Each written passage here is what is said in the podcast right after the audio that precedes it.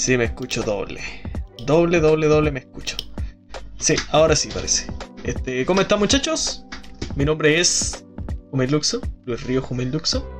Y me encuentro aquí nuevamente para realizar mi podcast en la temporada 2, porque me ausenté como un mes. ¿Por qué? Porque sí. No, no, no, no voy a dar explicaciones, no voy a dar nada, simplemente porque sí. Yo me, ausenté porque sí. Y ahora volví con todo porque ya tengo la energía. Y bueno, yo no, yo, no tomo bebidas energéticas ni nada, yo estoy a pura agüita. Y el agua es mi signo vital. Así que con eso vamos a empezar la segunda temporada de eh, este podcast llamado Debate Ilegal. Así que les doy la bienvenida a todos los que se están uniendo, a todos los que se van a unir también, porque esto está un poco diferido. Si escucharon eso, es que tomé agua. Así que vamos a compartir un poco más.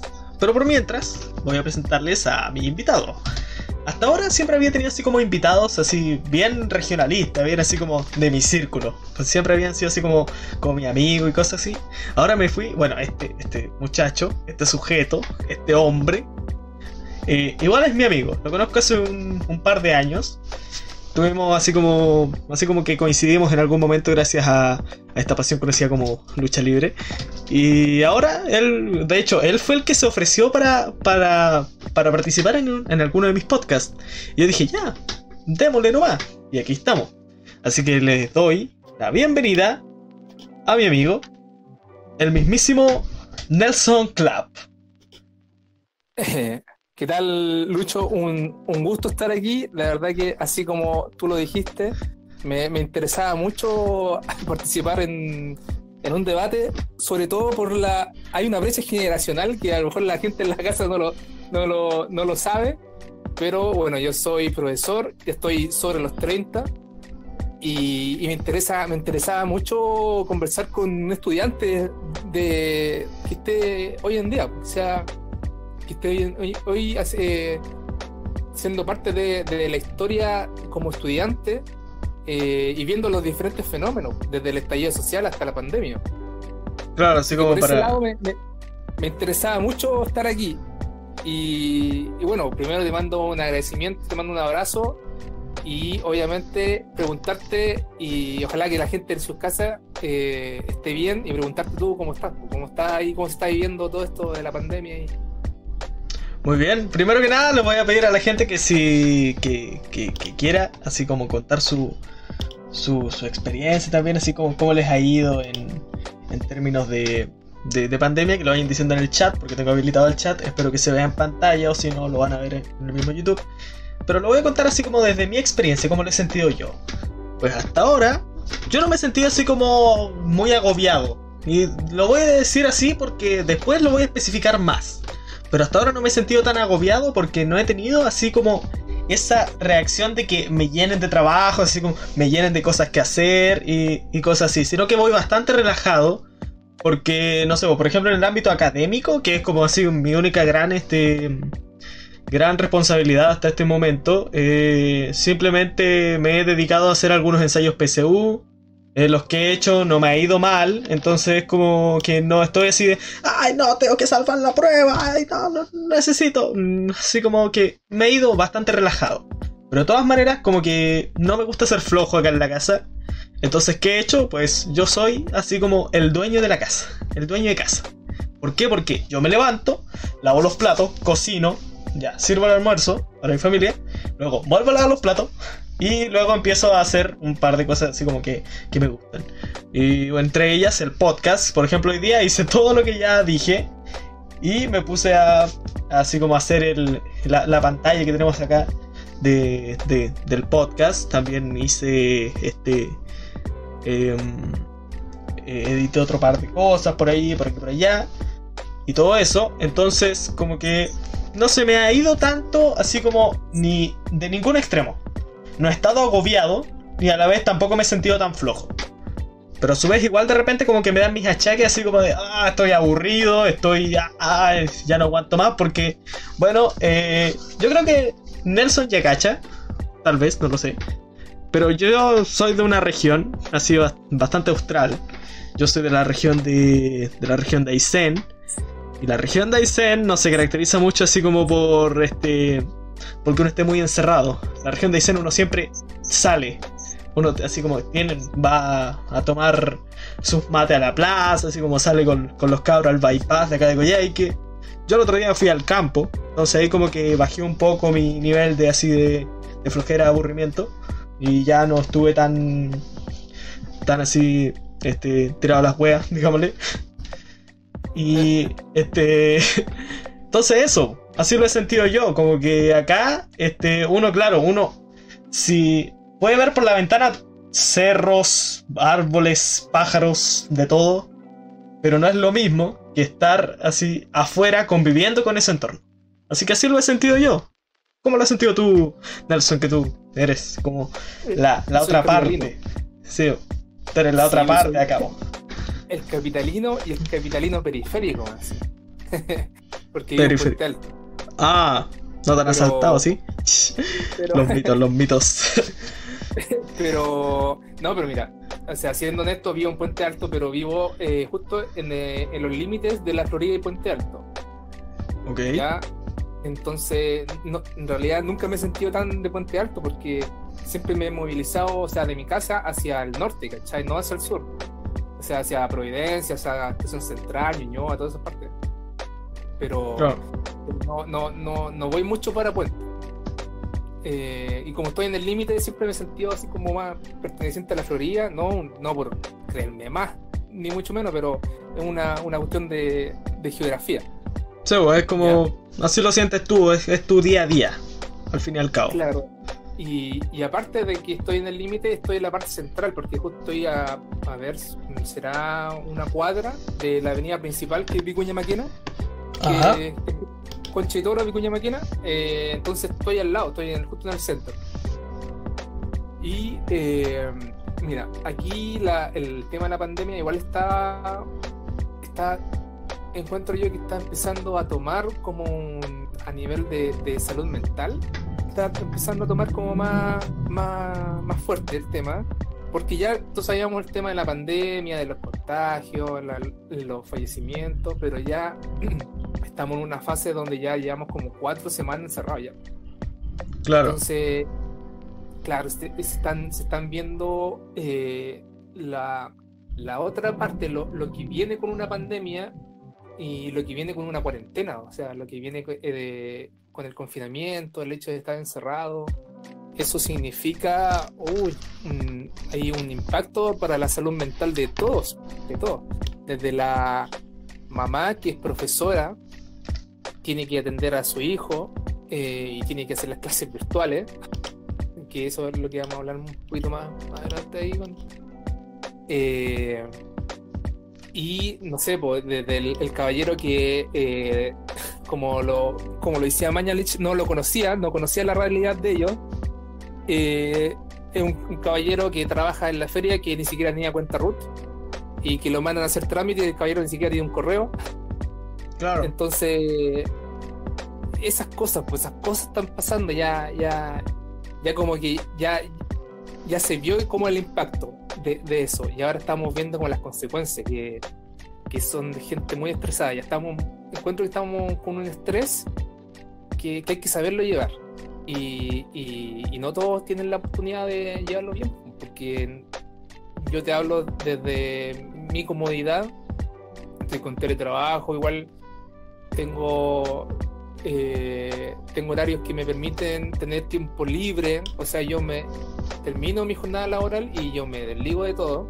Puedo jugar play, seguir durmiendo, ver películas, no sé.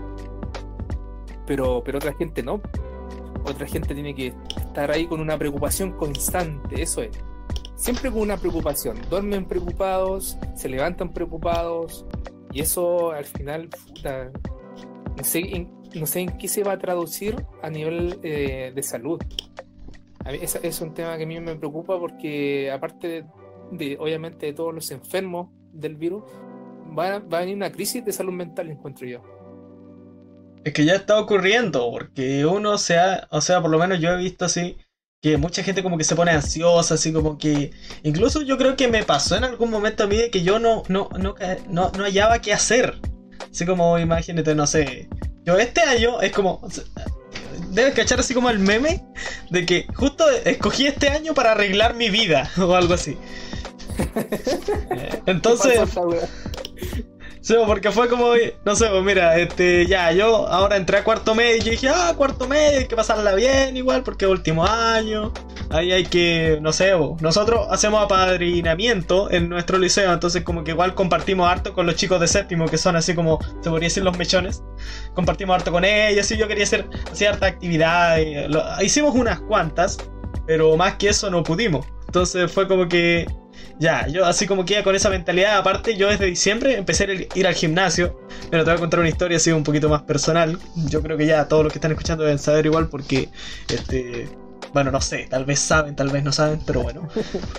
yo no sé, este, yo no sé. claro, este, yo pesaba, a final del año, a final del año pasado, yo pesaba 84 kilos. Pero ¿qué pasaba? Que yo mido un metro sesenta. En ese momento medía un metro sesenta y dos, entonces estaba o eso, Estaba así. Ya, claro, chico. Claro. Y este, empecé a ir al gimnasio y bajé casi todo mi sobrepeso. Como que ahora estoy. No, no estoy así como flaco ni nada. Pero ahora estoy como bien, se podría decir. Como que ya no estoy tan así. rechoncho. Estoy bien, así como parejito. Estoy pago. Claro.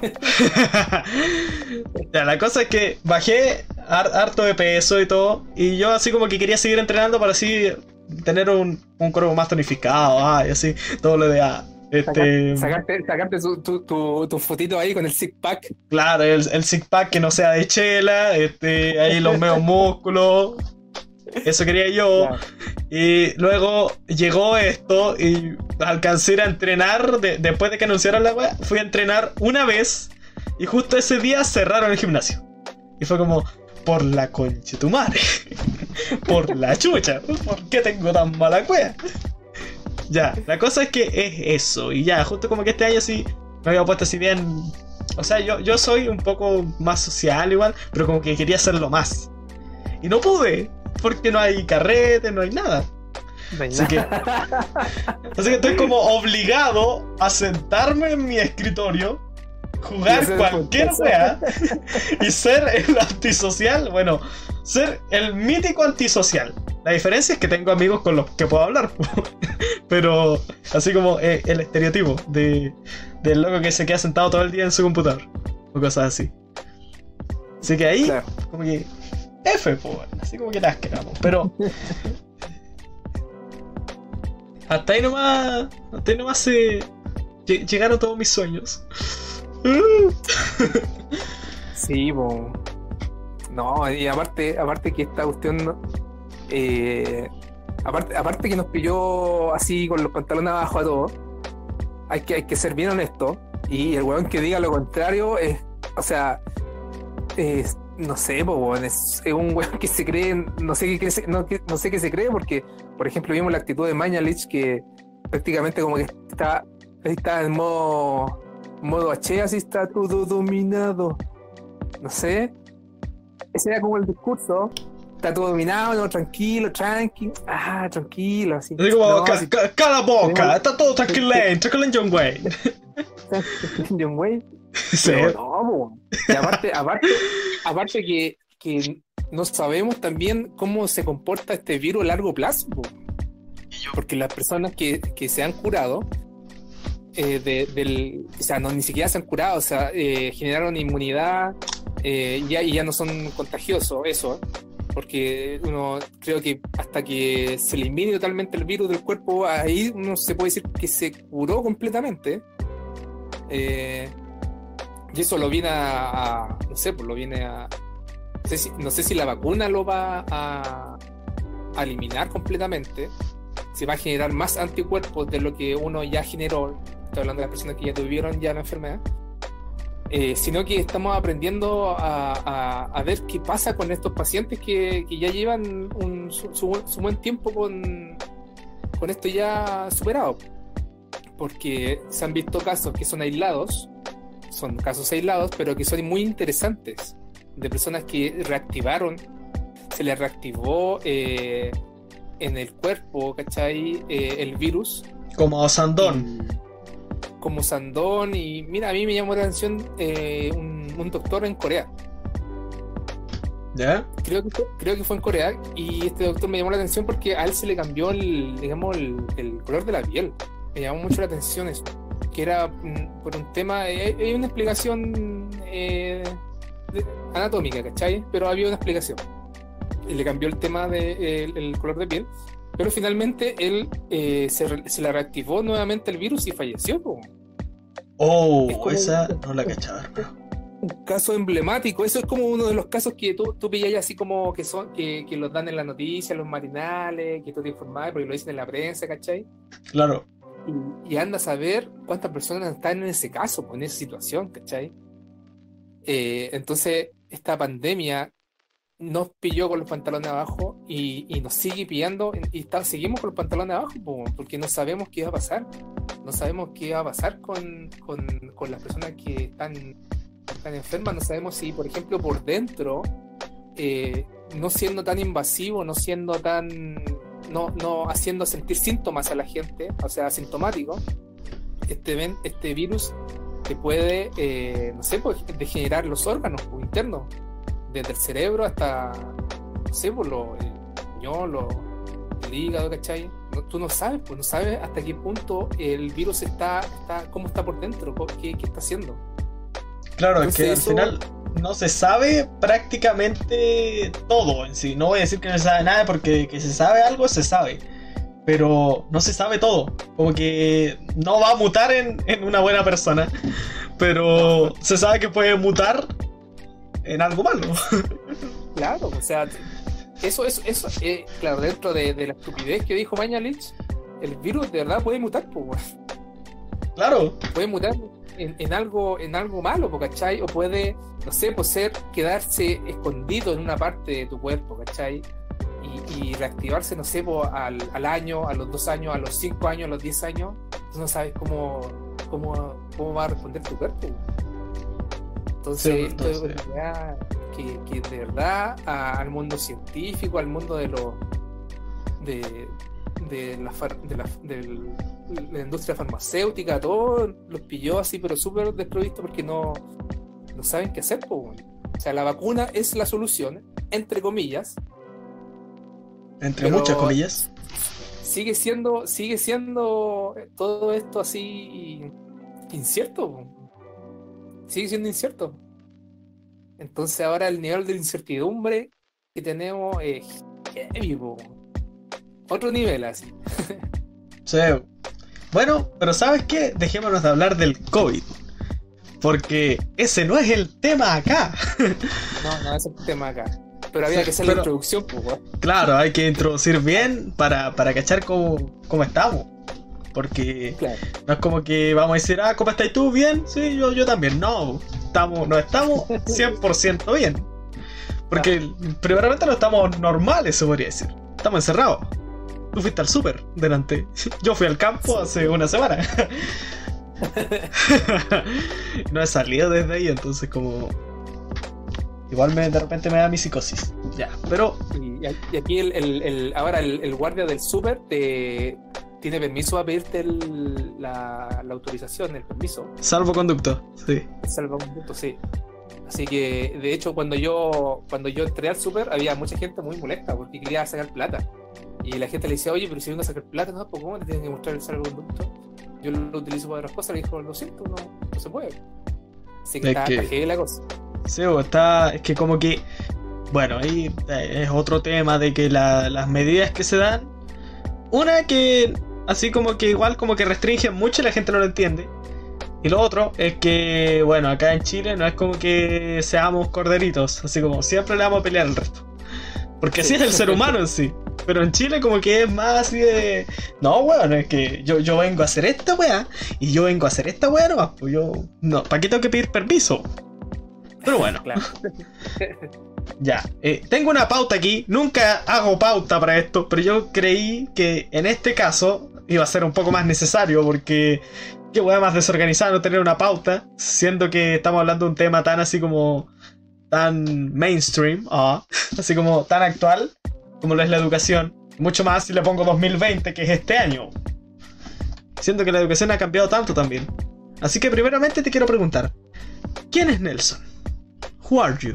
¿Qué estudiaste? ¿En qué trabajas? Preséntate. ¿Quién es Nelson?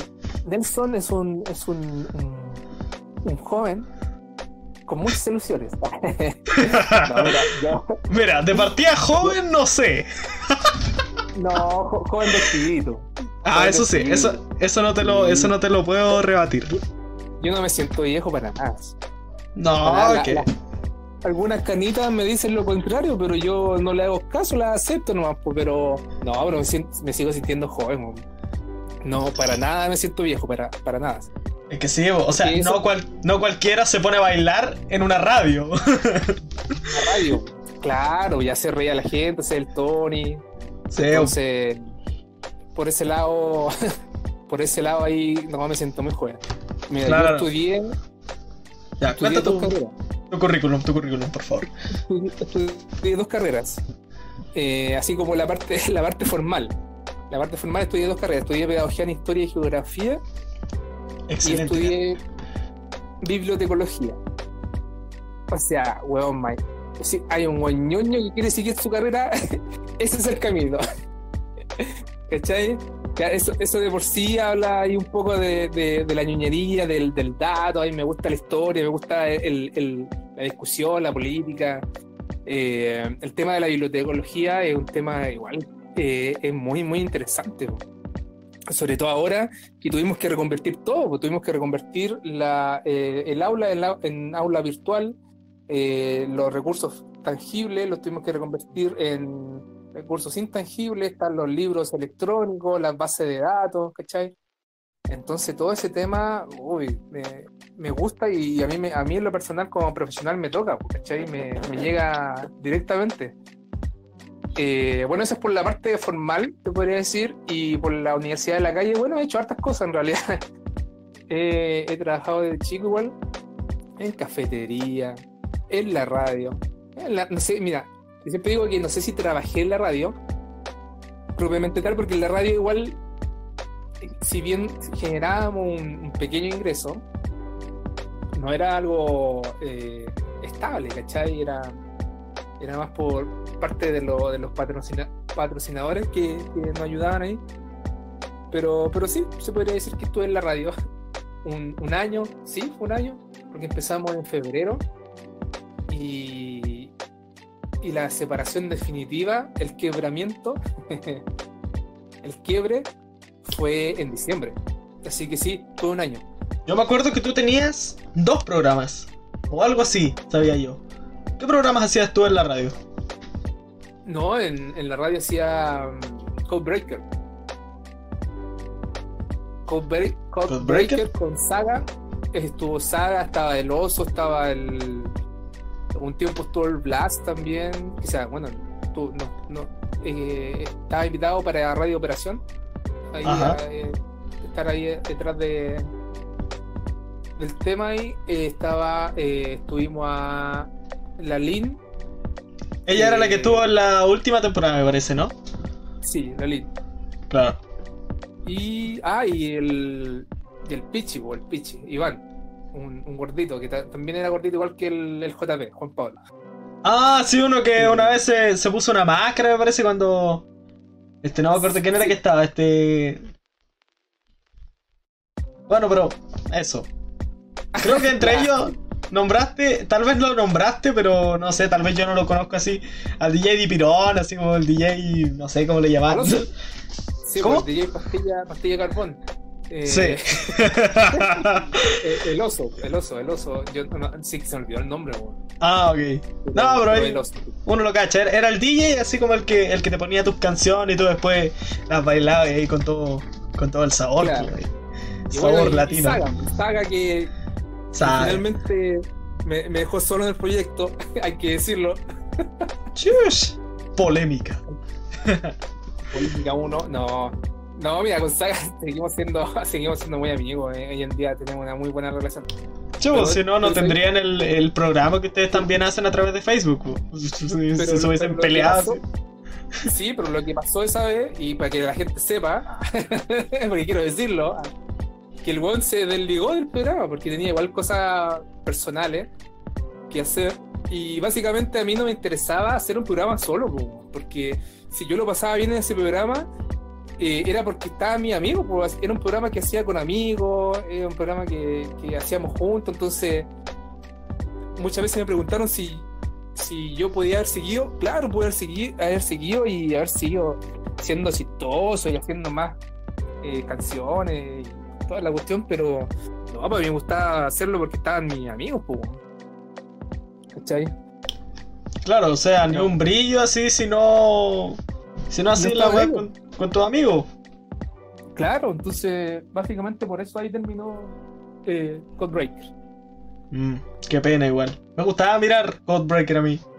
En especial tus bailes.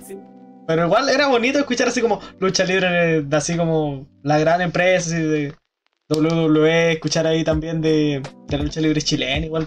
Era, era bacán ese. ¿Sabes lo que me gustaba? No porque, no porque era parte del programa, sino porque finalmente nos cagábamos de la risa con los invitados. Como lo pasábamos muy bien. Sí, lo, lo, pasábamos muy bien y, hoy en día, mira, hoy en día yo estaba viendo otros programas que se que, que, que dan y viejo así, de verdad, no sé si tú, si tú conoces a Satara. ¿Satara la cabrona? Sí. Sí, sí la cacho. Mira, una vez vi a Satara en un podcast de Brawl, Brawl creo que se llama. Y, y, sí. y, viejo, y viejo, mira, estaban en un living como una cuestión súper formal. O sea, ellos no sé si estaban vestidos formal, pero como lo que recuerdo, pero la conversación era como muy seria y en, era como un tipo humanamente hablando. Claro, o sea. Que, y siento que, puta, siendo parte de una extensión de, de la lucha libre como entretenimiento, eh, no era nada entretenido. Po.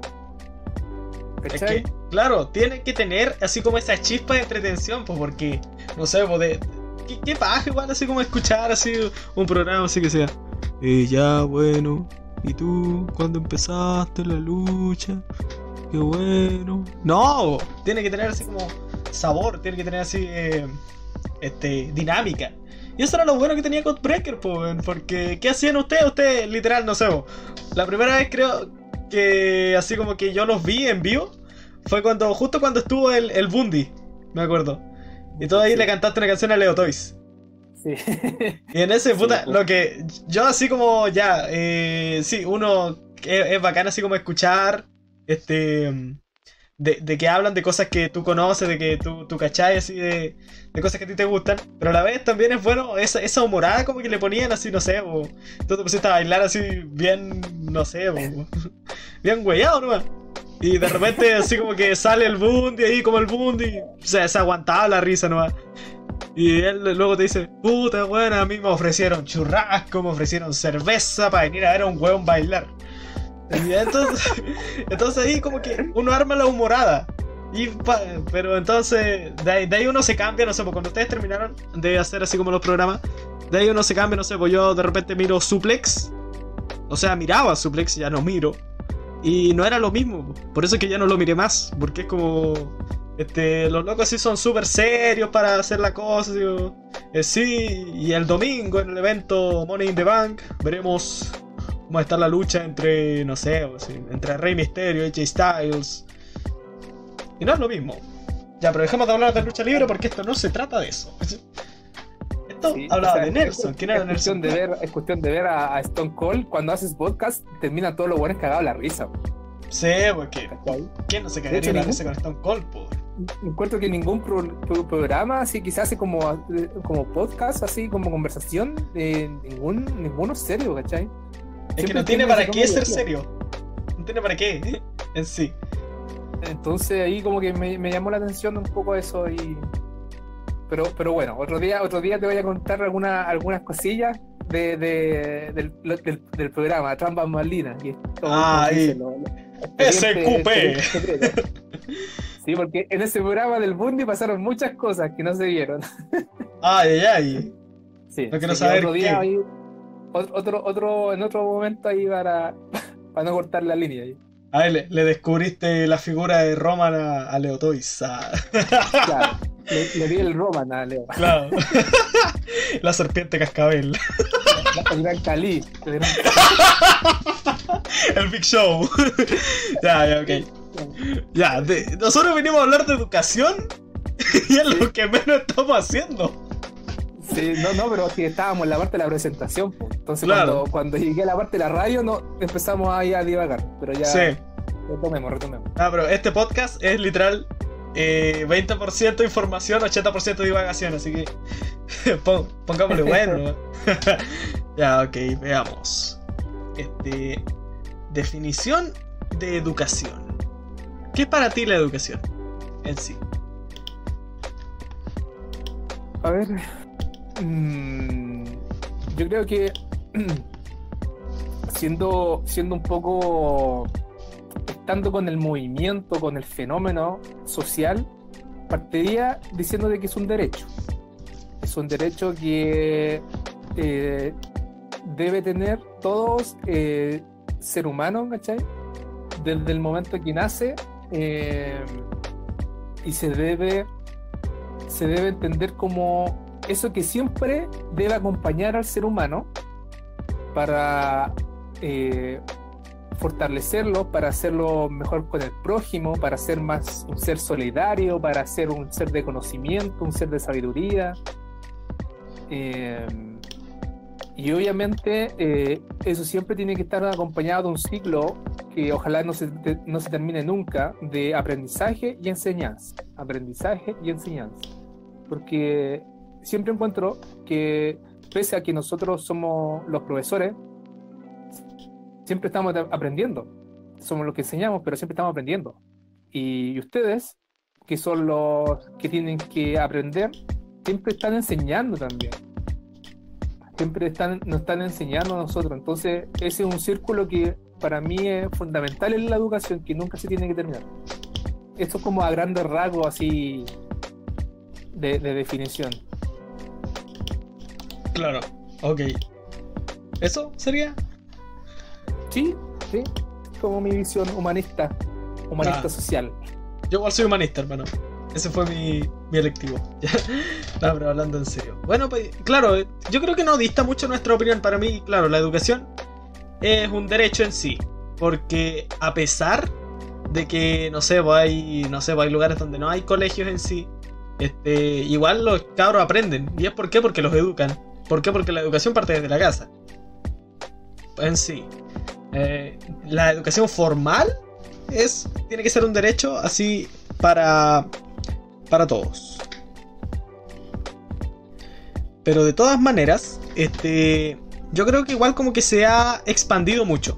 Y eso es bueno. ¿Por qué? Porque no sé, si revisamos así como no sé, ya tú que eres capitalino, yo creo que tienes que tener una visión un poquito más distinta, así como que ya la educación más formal partió unos cuantos años atrás, pero acá yo que soy así bien de región, así en una región en que, puta, no sé, bo, eh, la, el, el colegio en donde yo estudié hasta quinto básico, que era una escuela rural en la pequeña localidad de Villa Iguales, este fue fundado en 1969 y tenía así como muy pocos estudiantes, demasiados pocos. Así como porque la gran mayoría como que iba, iba así como a clases, pero como que no podían mantenerse. ¿Por qué? Porque no tenían los recursos. Entonces tenían que salir en sí. Ya hasta la época de mi, de, de mi mamá en sí, que ella estudió en el mismo colegio, ahí recién ya como que se empezó a, a- así a, a fomentar más la educación. Y yo estuve en una época muy oscura también. Porque este la época en la que yo estuve, los profesores ya eran así, estaban a punto de, jubilarse. Algunos ya estaban totalmente desganados. Otros tantos también ya tenían toda la garra de enseñar. Pero así como que no estábamos así bien. Bien este. ¿Cómo se podría decir? Así bien, bien estructurado en sí. Y aparte, ¿no? Decirte que el, el director robaba por donde quería. Pero. Este. Para mí es eso. La educación es algo que está en, en todo. Pero que la educación formal es la que tiene que ser un derecho para todos. Que tiene que ser buena. Porque nada sirve que tú le pases un libro a un cabro chico si no le enseñas a leer. Eso es para mí la educación. Squad. Muy bien. Sí, la- estoy, aquí estoy. Ok, No. tenemos la- las definiciones listas. Es que te, te Estoy- quedaste callado, Dios mío, me sentí solito. Nada, pero No, ya. Ok. Ya. Eh, consulta, Nelson. ¿En qué entidad trabajas tú? Así como en qué. Entidad corporativa no se puede mencionar. No, sí se puede mencionar. No, o sea, yo digo. Universidad, ya. Ok, tú tenías así la visión de, de la educación superior. Ok. Nos Eh, faltaría alguien de básica. bueno, Porque no, yo. como, como yo soy pro- de la- como profesor igual estudié, claro, estudié. Trabajé en colegios de escasos recursos igual. pues, Hice dos por uno, hice adulto mayor. Ah, claro, Igual, sí. igual- igual tengo experiencia ahí. Perfecto. Ok. Entonces, claro, eso te iba a preguntar. Así como, ¿cómo ves tú la realidad de los colegios chilenos? Eh, muy heterogénea, po, demasiado heterogénea. Porque hay muchas diferencias, partiendo por, por la eh, por la cultura, por la geografía, como tú eres, bien, dijiste, eres de- del sur, allá eh, una, es una educación, no sé, que yo por ejemplo tengo un, imaginario, porque nunca he hecho clases en el sur, pero siempre tengo el imaginario de que es súper amigable, es súper, eh, no sé, que los profesores eh, acompañen harto a los alumnos, que es una relación un poco más cercana, no tan distante. eh, a lo mejor tengo la visión del colegio rural, que es un colegio más chico, en donde el, el profesor muchas veces ayuda a los papás, ayuda a la familia. Y, y por otro lado, tengo la, la percepción de- del, del profesor capitalino, que no es que sea mala persona, sino que tiene mucha pega. tiene mucha pega sí, partiendo porque tiene, tiene a 45 cabros chicos en una sala. Tiene a 45 jóvenes, ni- niños que están eh, en la etapa de, de- de crecimiento eh, y los tienen ahí eh, en una sala muy, muy, muy, muy chica de, de por sí, porque no sé, nunca en, en los colegios nunca vi espacios grandes de, estudio. No, no eh, los hay. Yo cacho, no los hay.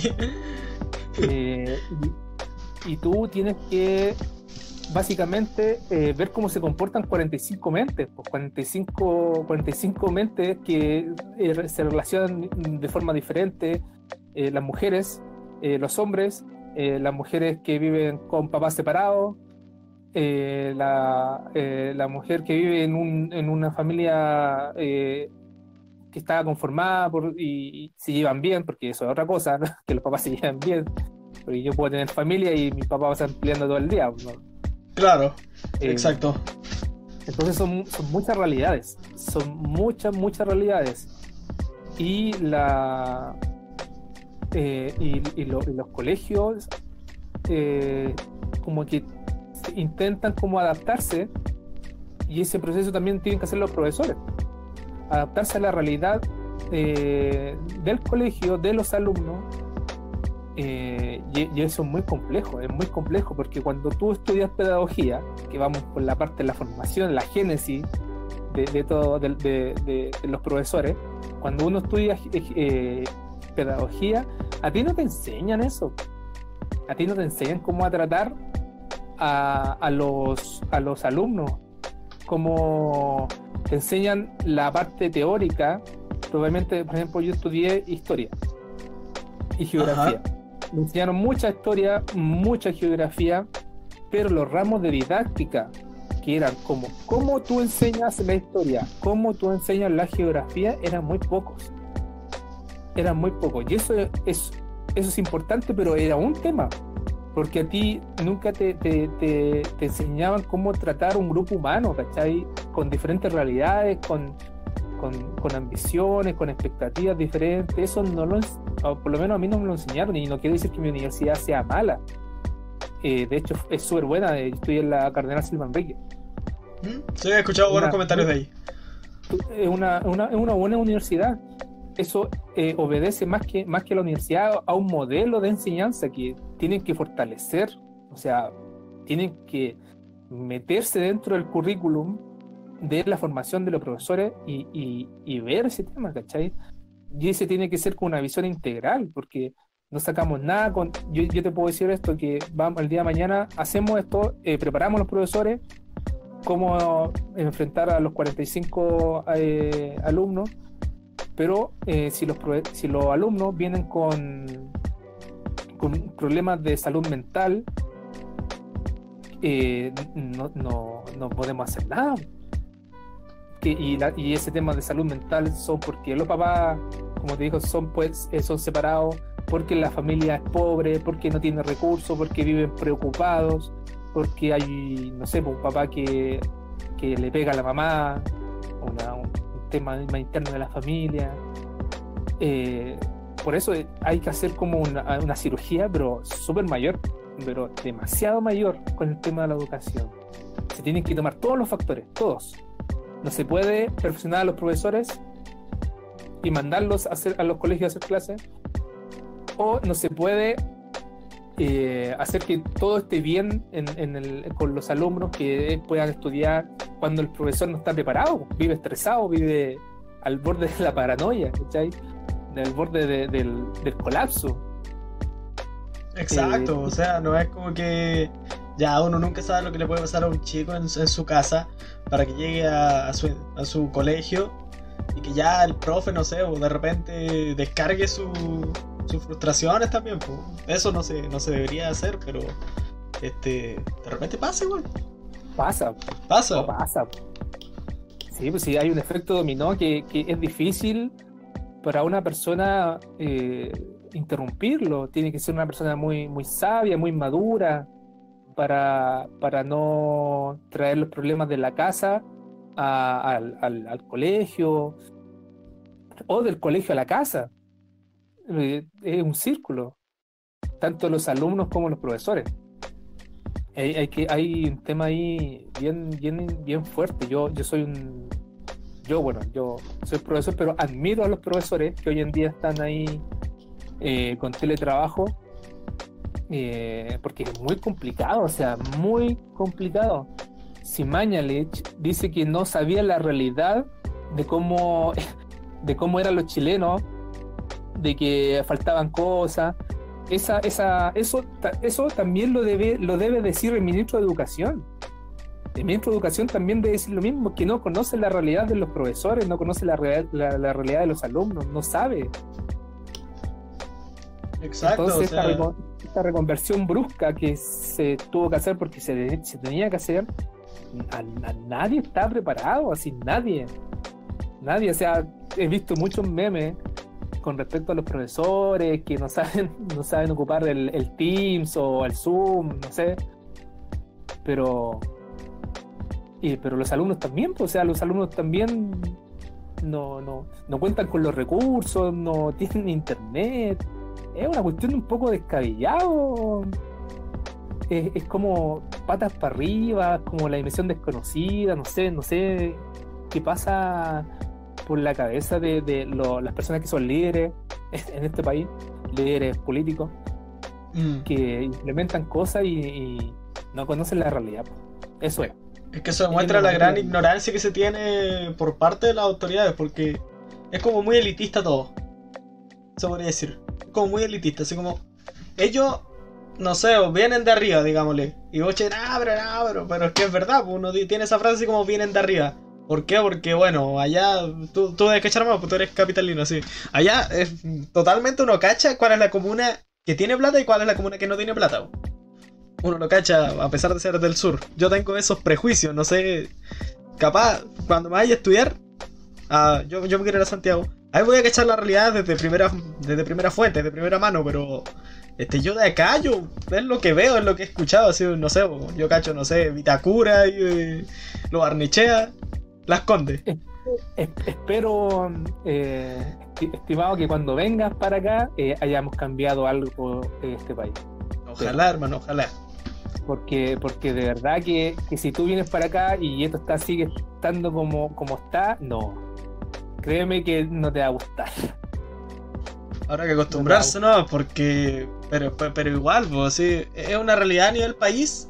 Y es donde uno igual acá cacha, por ejemplo, no sé, acá uno, dirá así como, ah, no, pero es, que Coyhaique, pero es que igual no sé, yo vivo en Coyhaique, que es la capital de la región. Pero Coyhaique igual se divide así como. Ustedes tienen comunas, obviamente. Pero ¿qué tenemos nosotros? Nosotros tenemos así sectores donde la gente vive. Y uno cacha igual. No sé, vos. No, no vas a ver a alguien de escasos recursos viviendo, no sé, lo que acá es Socobesa. Que es lo que sería así como. Este. Es un sector así de. de plata, se podría decir. Ya. como la de esa de... Claro, sí, como no, no, de tanta plata, pero es como que ya las casas así como que son... Es como un condominio en sí. Es, un condominio. En cambio, no sé, pues, todas las casas son iguales y todas las casas están bien aisladas. Y uno de ahí, no sé, pues viene acá. Yo digo, yo soy como. Yo estoy como en el medio, así, mi, sector. Yo vivo el almirante. Y el almirante es como así, ah, no, estamos así como. o sea, tenemos, de hecho, tenemos tomas, así tomas de terreno, a un par de cuadras. Pero acá donde vivo yo ya las casas son todas distintas. Como que la gente hace sus casas con respecto a lo que tiene nomás. Hay casas chicas, hay casas grandes, hay casas con locales comerciales, y como la mía. Mi mamá tiene así como un, un pequeño localcito, una carnicería. Ahí está, tanto como hay casas que literal están paradas eh, sobre cholguanes. Entonces como que ahí se, choca todo. Y de ahí hay muchas otras, otras poblaciones acá. Y es como lo mismo en sí. Así que en eso estoy como bastante preparado. Pero igual, no sé, pues igual ojalá se cambiara algo cuando, cuando yo me vaya para Santiago. Porque al final igual... Por eso, estábamos, por eso estábamos ahí en la Plaza de la Dignidad desde, desde octubre. Sí, nosotros estábamos acá en. cambiar ahí algo. algo claro, acá. sí, acá uno se juntaba así en. en el ovejero. Y también se. Claro, es que el ovejero, uno le llama el ovejero porque de hecho eso se llama, creo que. Plaza Baquedano, me parece que se llama. Porque está en la, en la avenida Baquedano. Pero como que uno lo conoce por el ovejero porque ahí está la estatua del ovejero. Y de ahí está. Va, me hablaron en el chat, voy a quitar este texto. Perdón, espérame. Este. Em, entonces, y también está. Uno se reunía en la, en la plaza pentagonal, que se supone que se llama Plaza de Armas, pero preferimos llamarle Plaza Pentagonal porque Plaza de Armas no, ¿para qué? Acá, acá, ¿cuándo se han levantado en armas? De todas maneras. Ya, la cosa es eso. Eh, en sí, como que todos estábamos peleando por una causa. por una causa nacional. Sí. Sí, el, hecho, la, profundidad de eso, eh, encuentro que, que, nos enseñó a todos. Que cuando se dice que Chile, Chile despertó, eh, es porque Chile despertó para ser más solidario, para ser más empático. Claro. Para, entender, para entender que, que había muchas realidades diferentes, para entender que en este país hay una brecha de, económica, pero heavy con el tema de los, de los sueldos. imagínate que aquí tenemos súper ricos, no tenemos ricos, tenemos súper ricos. Y, y esos súper ricos, si, si tú haces el ejercicio de poderte investigar, de empezar a leer diferentes, a informarte de diferentes fuentes, te, dan cuenta, te das cuenta que obedecen al, título este de Netflix, que, de este tipo de, de, pedófilo que tenía como empresario, empresario pedófilo, eran asquerosamente ricos. Claro. Eh, los gallos son asquerosamente ricos, son asquerosamente ricos, tienen mucho, pero mucho dinero. O sea, si tú, si tú, si tú pones como las líneas, las líneas de, por ejemplo, lo que se está combatiendo, yo siempre yo veo yo veo tres líneas. La primera línea era tomarse las calles. Tomarse las calles puede manifestarse que la gente se diera cuenta de, las desigualdades, de que nos juntáramos, eh, pese a ser heterogéneos todos, que tuviéramos un propósito en común y, y entender que había que cambiar el país. La segunda línea viene siendo el cambio a nivel político, que son los tipos que, que son los que crean, eh, promulgan las leyes, son los que lideran el país, ¿cachai? Eh, desde, desde, el poder ejecutivo hasta, hasta lo, el poder legislativo. Eh, pero hay una última línea, y esa línea es la, la línea que a mí me, siempre me, me, causa como preocupación y siempre tengo como ojo eh, eh, pendiente de esa, de esa línea, que es la línea de las familias más ricas de Chile. Que son, las, son esas familias las que te ponen a un Piñera como presidente, las que te ponen a una Bachelet como presidente. Las, esas familias son las que están detrás de todo, de todo, de, de la Cencosud, de, de los casos de Cascada, de los casos Sokimich, de, de todo, son los dueños de este país. Y si Piñera tiene poder, tiene plata, esos tipos se multiplican, tienen mucho más poder y tienen mucha más plata. Si Piñera se podría decir que es un títere, un monigote de esos, Ajá. de esos grupos. Exactamente. Le mueve los hilos de la política. Y ahí te puedo nombrar, puta, partiendo por los Luxi, que todo es la familia que todos conocemos en este país, los Angelini, los Mate, la Raíz. Son esas familias, esas familias son las dueñas, cacha lo que te estoy diciendo, las dueñas de este país. Son eso, porque tienen literal comprado todo. Tienen hasta los ríos, por mano. Los ríos, los lagos. ¿Qué, qué, qué más se puede esperar? Compran los recursos naturales, compran todo. Sí, po, o sea, se supone que el agua eh, tiene que ser un recurso público. Y no, pues ellos son dueños del agua, po, weón. Y como son dueños Es del que, agua, se la vendieron a los españoles. ¿Te das cuenta? Al final, No, si llega a ser asqueroso, yo, yo no estoy seguro si, si mi casa o mi terreno me pertenece, weón, porque va a llegar un día en que van a decir, no, aquí vamos a una carretera, vamos a hacer un mall, te fuiste cagando. de No hecho, es que por lo mismo. No, sí, heavy, heavy, heavy, heavy el, el Eh. tema ahí de, de la- las familias asquerosamente ricas. Es como ahí, ahí es donde te das cuenta, no sé, po, eh, algo que yo supe hace un par de años fue que, no sé, pues si uno hace una excavación en su, en su terreno, digámosle, no sé, digamos en, en una parcela. Eh, si uno hace un- una excavación en su parcela y encuentra minerales, esos minerales no son tuyos, primeramente, y aparte, eso, lo- donde ya acabaste, tampoco es tuyo, porque van a tener que explotarlo y te van a pagar lo que a ellos se les dé la gana, lo que ellos van a tasar y te vas a ir cagando, ¿por qué? Porque ese terreno ya no es tuyo. Claro. Muy bien. Pero, pero para nacionalizar, por ejemplo, el cobre, no, pues ahí no, no, no tiene que ser nosotros, porque las empresas de afuera ponen más plata. No, sí. Mira, mira, mira. esa weá no es tuya, eh, que sea, que sea de los de afuera mejor. Claro, aquí en el chat me salió este un, un comentario bastante bueno. Su guillotinazo de ricos para el estallido social, parte 2. Ahí, Sí, en la Plaza de Dignidad. rato. Todo el rato, así, poner a toda la gente, a todos los súper ricos ahí en la guillotina, en la Plaza de la Dignidad. Ahí, ¿qué, weá? Revolución francesa, ¿qué, weá? Revolución chilena, Qué weá. weá, se lo merece, el loco se lo merece, weón. Y ahí como, puta, tanto que les gusta apuntar apuntar al resto con, con armas, weón. Como pasó para el 73. Puta, ahí darle lo mismo. ¿Me vaya a dar agua, culio? Sí, sí, te voy a dar agua. No es suficiente, culio. ya, ok, ya, pero vamos a dejar esto de lado un, un poco porque tengo que hacer así.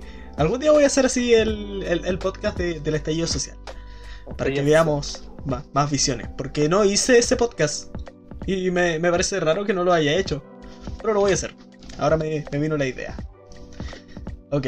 También, ya, creo que ya hablamos así como. Ya tenía un, un par de puntos aquí en, en- en mi pauta. Creo que ya hablamos del estallido. Ya tenemos una, una idea para el estallido 2, po. Hablamos del COVID, cómo lo hemos vivido también. Entonces, ahora. eh, bueno, te voy a contar una cosa antes de pasar al siguiente punto. Eh, ya que estábamos hablando de los colegios chilenos, yo te voy a decir así como cuál es. No, porque claro, nuestra realidad es distinta, pero también es parecida. Ay, volvió, se me había caído un, un segundito el internet. Ya no me da de eso. Este. Esos. Esos sustos que me daba antes porque ya lo configuré. ¡Qué bien! Pero igual de repente se cae. Ya, ok, ya te voy a contar una historia, así como. Este. Yo pasé por.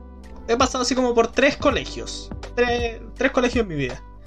Que el primero fue eh, Escuela E8 de Villa Iguales.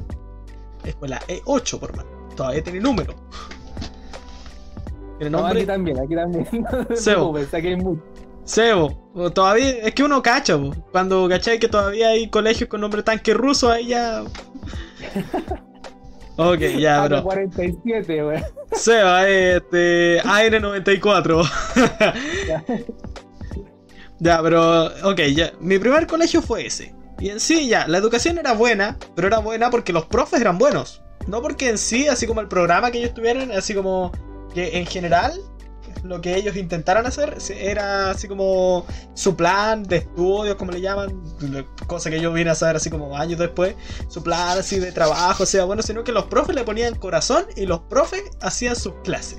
Entonces el profe que era así como, así bien, bien motivado, así, que, que sabía que los chicos estaban a su cargo y que él tenía a su cargo a probablemente futuros, este, los futuros miembros de la sociedad chilena, ya sean importantes o no, no importa. Ellos tenían en, en- sus manos el futuro de Chile. Le ponían todas las ganas. Yo podría decir, no sé, po, mi profesor de matemáticas Luis Troncoso, con el cual, para que vaya así, eh, lo rural, este, con ese profe yo, yo, yo hacía radio. Hacíamos radio en... O sea, llegué a hacer radio con él en la radio local de, de allá de, de mi pueblito. Este... De ahí, no sé, un- mi profe de primero, de primero y segundo básico, que fue la señora Mirna, Mirna Zurita, que ella literal era como una, era como la mamá de los pollitos, así como que se preocupaba de cada uno de nosotros. Y si veía que alguno estaba achacado, ella le preguntaba y así como que, no sé, hablaba con los papás y todas las cosas porque ella se preocupaba muy bien. Pero también había, no sé, otros profes. Por ejemplo, yo nunca tuve un profe de ciencias que fuera fijo. Como que los profes, imagínate, los profes hacían ciencias, tecnología y música. Para que veáis la calidad. Tenían que hacer esas tres materias o no, o no estáis calificados para afuera. Tenían que hacer las tres materias sí o sí. Entonces, no sé, pues llega un loco que tú lo ves, no sé, pues digamos que lo ves un lunes en la mañana que te hace ciencias. Luego lo ves un lunes en la tarde que te hace tecnología. Y luego lo vuelves a ver un martes en la mañana que te hace este, música. Educación integral, otro, otro nivel. Claro, pero eh, claro, entonces, y lo peor es que esos profes como que nunca duraban mucho. ¿Por qué? Porque literal la gran mayoría eran así eh, recién egresados. No sé, pues llegó una, un- un- una señorita que, bueno, yo, yo por lo menos yo nunca la molesté porque hubiese sido muy hipócrita, que ella tenía un problema de peso. Eh, en sí. Ya. Yo siempre he sido gordito. Entonces, como que yo, ¿para qué le iba a molestar si yo, literal, ¿para qué? Sería mm, el hipócrita número uno. Pero ella no soportó que. ¿Por qué? Porque los niños son crueles. Este. No soportó que le, que le hicieran así como. ¿Se podría decir bullying? Claro. bullying. Que le hicieran bullying los cabros chicos y duró dos semanas y se fue. Ya estuvimos dos semanas sin profe de ciencias, sin profe de tecnológica y sin profe de música. Y escuchando en todos los cursos el sermón de chicos, ¿cómo se les ocurre hacer que una profe se vaya? Que otra profe se vaya, weón, por la chucha. Entonces ahí, ahí uno se da cuenta que ya, claro, los profes tenían todas las ganas, pero de repente sucumbían y literal así como los más antiguos eran, porque mi profe de matemática no era tan así como, no era tan, tan viejo. Tenía, tendría sus 40 años, pero de hecho aún hace clase. Pero este, él le ponía todo a todo. No era estricto, pero era buena onda, entonces así se ganaba a los cabros. La señora Mirna era así como este, la mamá de los pollitos, la que se preocupaba por todos. Y de ahí el resto, por ahí nomás hay algunos. Yo, yo no diré que había malos, sino que simplemente había insuficientes en sí.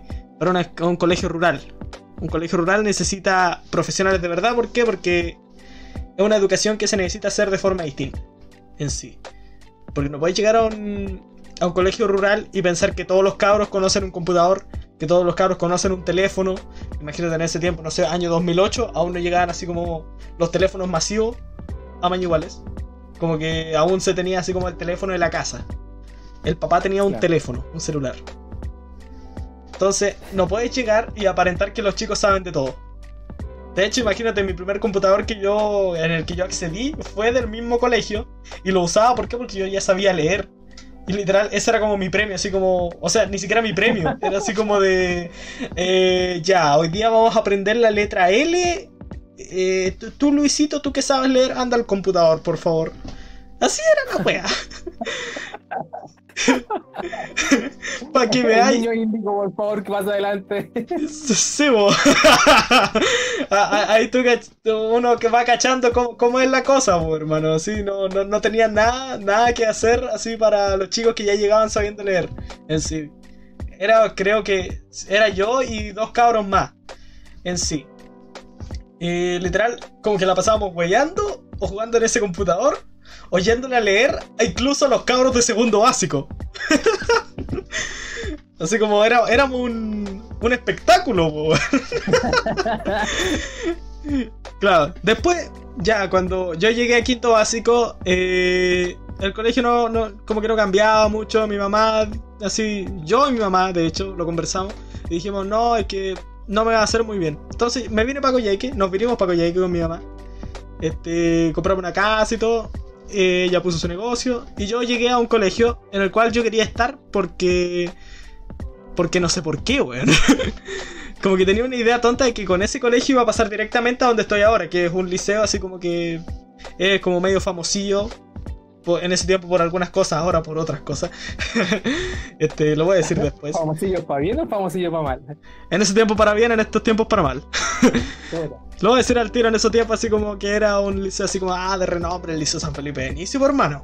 Y ahora es como el Liceo San Felipe de Inicio, el hogar de los funados. Ya. ¿Para qué?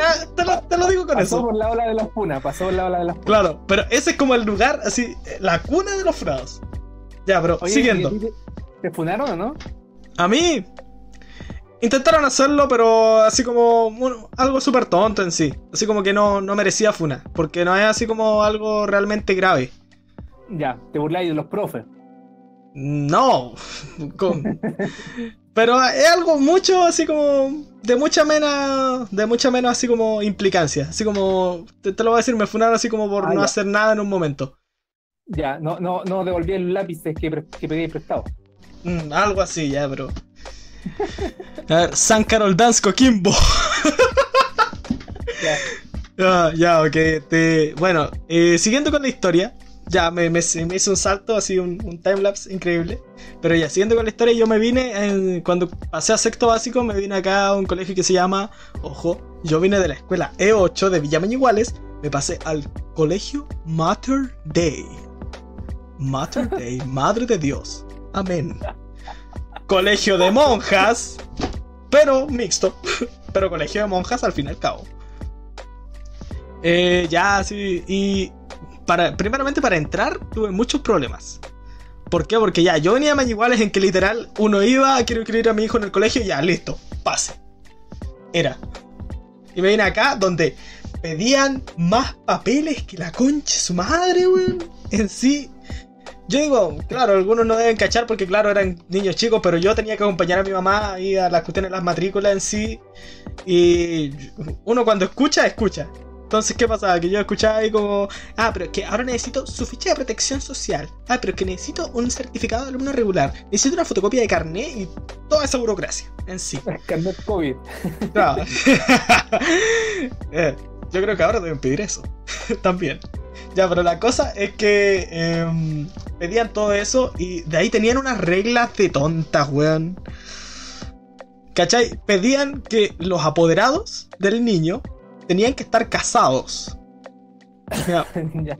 Loco, así como no, no, no hay espacio para los que para los que los dejó el papá cuando eran cabros chicos. No, no hay espacio. Entonces, este, claro, ahí ya ya ahí tuve una traba porque mis papás son separados. Entonces, yo vivo solamente con mi mamá. Entonces, como mm, ya. Y de hecho tuve que entrar por pituto, que había un profe que venía de Mañiguales, que era mi vecino allá en eh, eh, en era mi vecino allá de- de- del campo.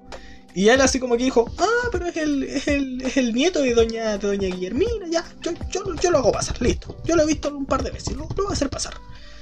Y por eso entré, si no, no entraba, weón. Simplemente, no entraba. Y ahí yo me di cuenta de lo que era ser un alumno, no, no pobre, sino que así como de, de clase media, en un colegio repleto de weones con plata, weón. O sea, no así, no, ni siquiera weones con plata, así como gente que aparentaba tener plata. Así como, no, yo tengo una, una parcela de media hectárea por allá por Chuchunco. Pero eso era tener plata. El día que yo llegaron a saber que yo venía de Mañigualo y que mis abuelos tenían un campo, puta, creyeron que yo era como el hijo de Piñera, pues. Una wea así. Entonces ahí chocan las realidades. Y ahora estoy en un liceo que es como más, así como, no, estamos como que chocan harta realidad, entonces ahora me siento bien. Lo único malo es que es el hogar de las funas. Pero eso es punto aparte. Ya conté bastante del Liceo San Felipe Benicio, colegio de curas, pero los curas ni se aparecen, entonces como que vamos bien, es más laico que otra cosa, así que bastante bien. Bueno, pasaremos al siguiente tema, supongo yo. Ya conté mi historia, para los que están escuchando y para ti también. El siguiente tema es, vamos a verlo desde la comparativa de tú como profesor, bibliotecólogo, y yo, junto, aquí vamos a usar al público también, porque ayer hice una encuesta en, en mi Instagram de qué opinaban de las clases virtuales. Entonces, este, ahora vamos a hacer una comparativa entre una clase normal y una clase online. ¿Cómo has visto tú este proceso de clases online, Nelson, querido? Mm, complejo, muy complejo. Me da, me da pena los profes, me da pena, bueno, me da pena, me da pena los profes, me da pena los alumnos.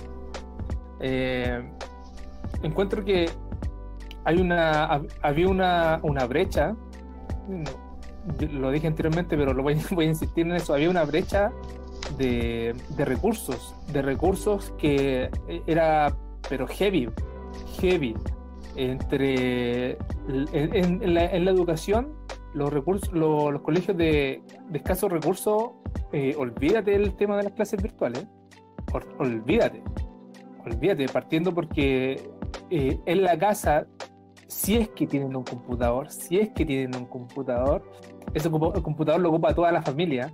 Imagínate tener una persona que está con teletrabajo. Obviamente, esa persona va a estar ahí trabajando porque esa persona es la, va- la que genera ingresos en, en la casa y el, y el niño o la niña no va a poder estudiar ahí. Entonces, encuentro que, que esto, que, que siempre pasa como cuando pasa lo malo, nosotros hacemos algo. ¿Te cachai? Pero encuentro que esto en temas de educación, en temas de salud, como derechos fundamentales, derechos humanos, eh, esto, esto hace rato se debería haber visto. Esto hace rato se debería haber hecho algo. Me, me escucho doble, me escucho doble. Ah, perdón. No se está escuchando en el, en el en el podcast, pero te había puesto acá en el teléfono para ver si está escuchando bien. Se escucha bien, así que prosigue, por favor. Discúlpame. Entonces me, me parece que, que no, no funciona, po. no funciona porque eh, o sea, o funciona para uno, pero no funciona para todos, para todos, porque funciona solamente para una parte, pero muy reducida de, de, de, de las familias chilenas, pero para el resto, la mayoría, no funciona para nada, en lo absoluto. Eh, Es un, hay diferentes aristas que se pueden que se pueden sacar de eso. El tema de los recursos, el tema de, de los recursos eh, humanos, incluso el mismo la disponibilidad de los profesores que también tienen familia, no sabéis en qué momento hacer las clases, eh, cuidando al cabro chico, estáis haciendo la comida, tienes que hacer el aseo de la casa, tienes que hacer las compras, eh, hay un solo computador en la casa, no tienes internet, el internet no llega para todos, todas partes. eh, entonces, complicado, muy, muy complicado. Para mí no, no, no. Yo de verdad que admiro mucho a los profesores que están haciendo teletrabajo hoy en día. Y, y de verdad que yo a esos profesores sí o sí, pero sí o sí los acompaño. Y esta tiene que ser una directriz del Ministerio de Educación. Lo acompaño con asistencia psicológica, pero heavy. De verdad, claro, sí, pues, lo- es necesario. sería como, sería como un apoyo psicológico a los profesores y un apoyo eh, plus, una, un apoyo adicional en cuanto a, al tema de, de, los trámites que ellos tengan que hacer, ¿cachai? Ayudarlos en eso, en lo, que sea, porque, oh no, me, me, causa así, no sé, encuentro un poco de, de, de, otra historia, una historia de terror, lo que están viviendo, lo que están viviendo a los profesores y los alumnos, los dos. Y, todos los que puedan llevar a cabo este proceso de enseñanza-aprendizaje, todos los que puedan, es admirable. O sea, yo me saco el sombrero, los aplaudo, de verdad que es increíble, increíble que lo puedan hacer. Es que aquí es donde ya nos damos cuenta que todo va en la. En la cuenta que se llama. En lo que. En lo que aportan los profesores, tanto como aportan los alumnos. ¿Por qué? Porque ya, si un profe va a hacer así clase, no sé, va a hacer clases de janao, yo sé cómo está. Eh, no sé si hay cachado un comercial que hay así como La guerra del Peloponeso. Un proceso. Ya, si van a hacer clases así, ¿pa' qué? ¿Para qué? El imaginario del profesor de historia, sí. Seo. El imaginario, porque nunca he conocido un profe de historia tan penca. No sé, yo, yo tengo buenas experiencias con, mis profes de historia al menos. Y creo que ya, conociéndote a ti y conociéndote conociendo a otro par de profes por fuera, de conocidos así que son igual profesores de historia, como que... Ah, de hecho, incluso mi papá es profesor de historia, por mano. ¡Wow! Ah, muy, bien, muy bien, de hecho. claro. Se, se olvidaba mencionarlo. Sebo, de hecho, es que como yo no hablo mucho con mi papá, tema aparte, este, se me termina olvidando que es profe de historia también y es como que... Jaja, eh. de repente así como... Se olvidó que era mi papá. algo así, algo así. oh, yo, yo, conozco un profe de historia así de, de Porteicén. Claro, pues si es mi papá, por hermano. nah, bro, este. Ya, eh, siguiendo con, con, con, el tema de las clases online. Claro, porque yo, yo digo, yo he tenido buena experiencia ahora. Porque, este, por lo menos en el liceo en el, que yo asisto, este, eh, son más problemas de logística en sí. Porque cuando me he metido a clases, por ejemplo, ya, me meto a clases de historia, los profes ya hacen su clase de historia, así bien, bien, intentan ponerle, ponerle bueno, así, hacerlo simpáticamente, no hacerlo así, la guerra pero por eso no, le intenta así como hacer didáctico. Y la clase de lenguaje también, que yo, yo hablo del término humanista porque hacer clases humanistas es mucho más complejo a mi parecer en clase online que hacer clase no, científica. A, menos que sean científicas teóricas porque... Ay, ay, Dios santo. Qué manera de pasar materia, digo yo. Ya, la cosa es que ahí, pero no sé, por ejemplo, el profesor que nos hace matemática a los cuartos medios le pone todo el flow, le pone toda su, su alma a sus clases. El key, todo el key. Claro, imagínate, él, él es como de los profes más, más antiguos del, del liceo y aprendió a usar Zoom, aprendió a usar así, a usar un mouse perfectamente para dibujar en Paint y poner los ejercicios en Paint. Claro, así. Ya era un crack del GeoGebra y ahora es un dios del GeoGebra. Así, ya aprendió a hacerlo todo. Entonces, y aparte, claro, sí. Yo no soy muy otaku, pero algo cacho. algo cacho ya. Claro, sí, no sé, sé lo que es ki porque sí vi Dragon Ball. Creo que es lo único que he visto. Y de ahí los Hokage y de cacho más o menos Naruto. Porque tengo amigos otakus. muy bien, muy bien. Ajá, ya, ok. Entonces, si tú compararas una clase así normal, así en sala, con no sé, con un data, con una pizarra, y una clase online, ¿qué ventajas le hayas a la clase normal por sobre la clase online? A la, perdón, la clase, la... La clase normal, por sobre la clase online. ¿Qué ventajas le hayas a la clase normal?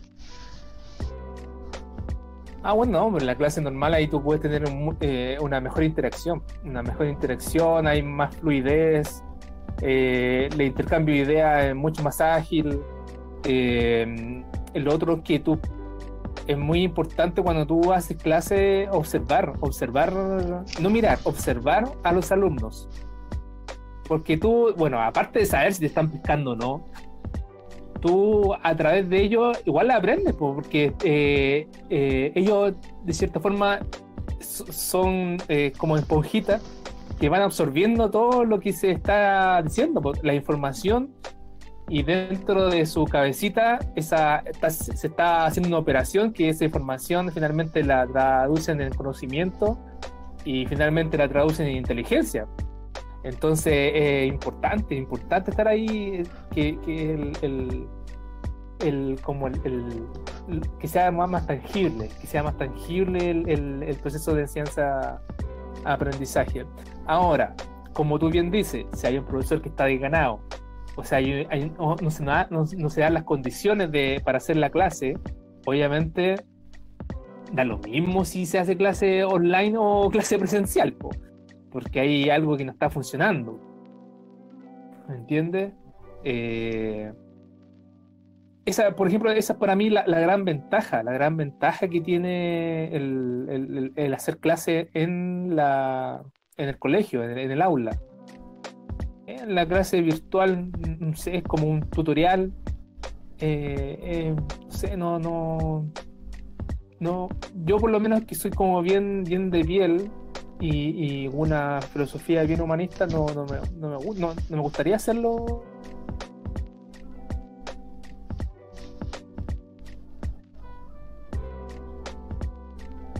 Nelson.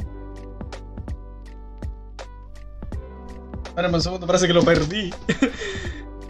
¿Qué pasó? Espérate, espérate, espérate. Calmado, calmado. ¿Qué pasó acá?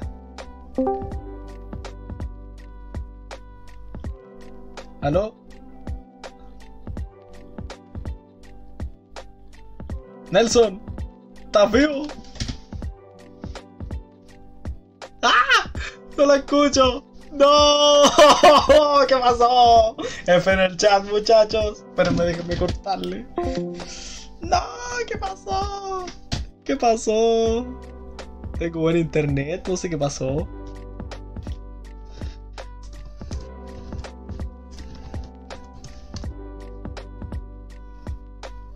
No sé qué pasó, sinceramente.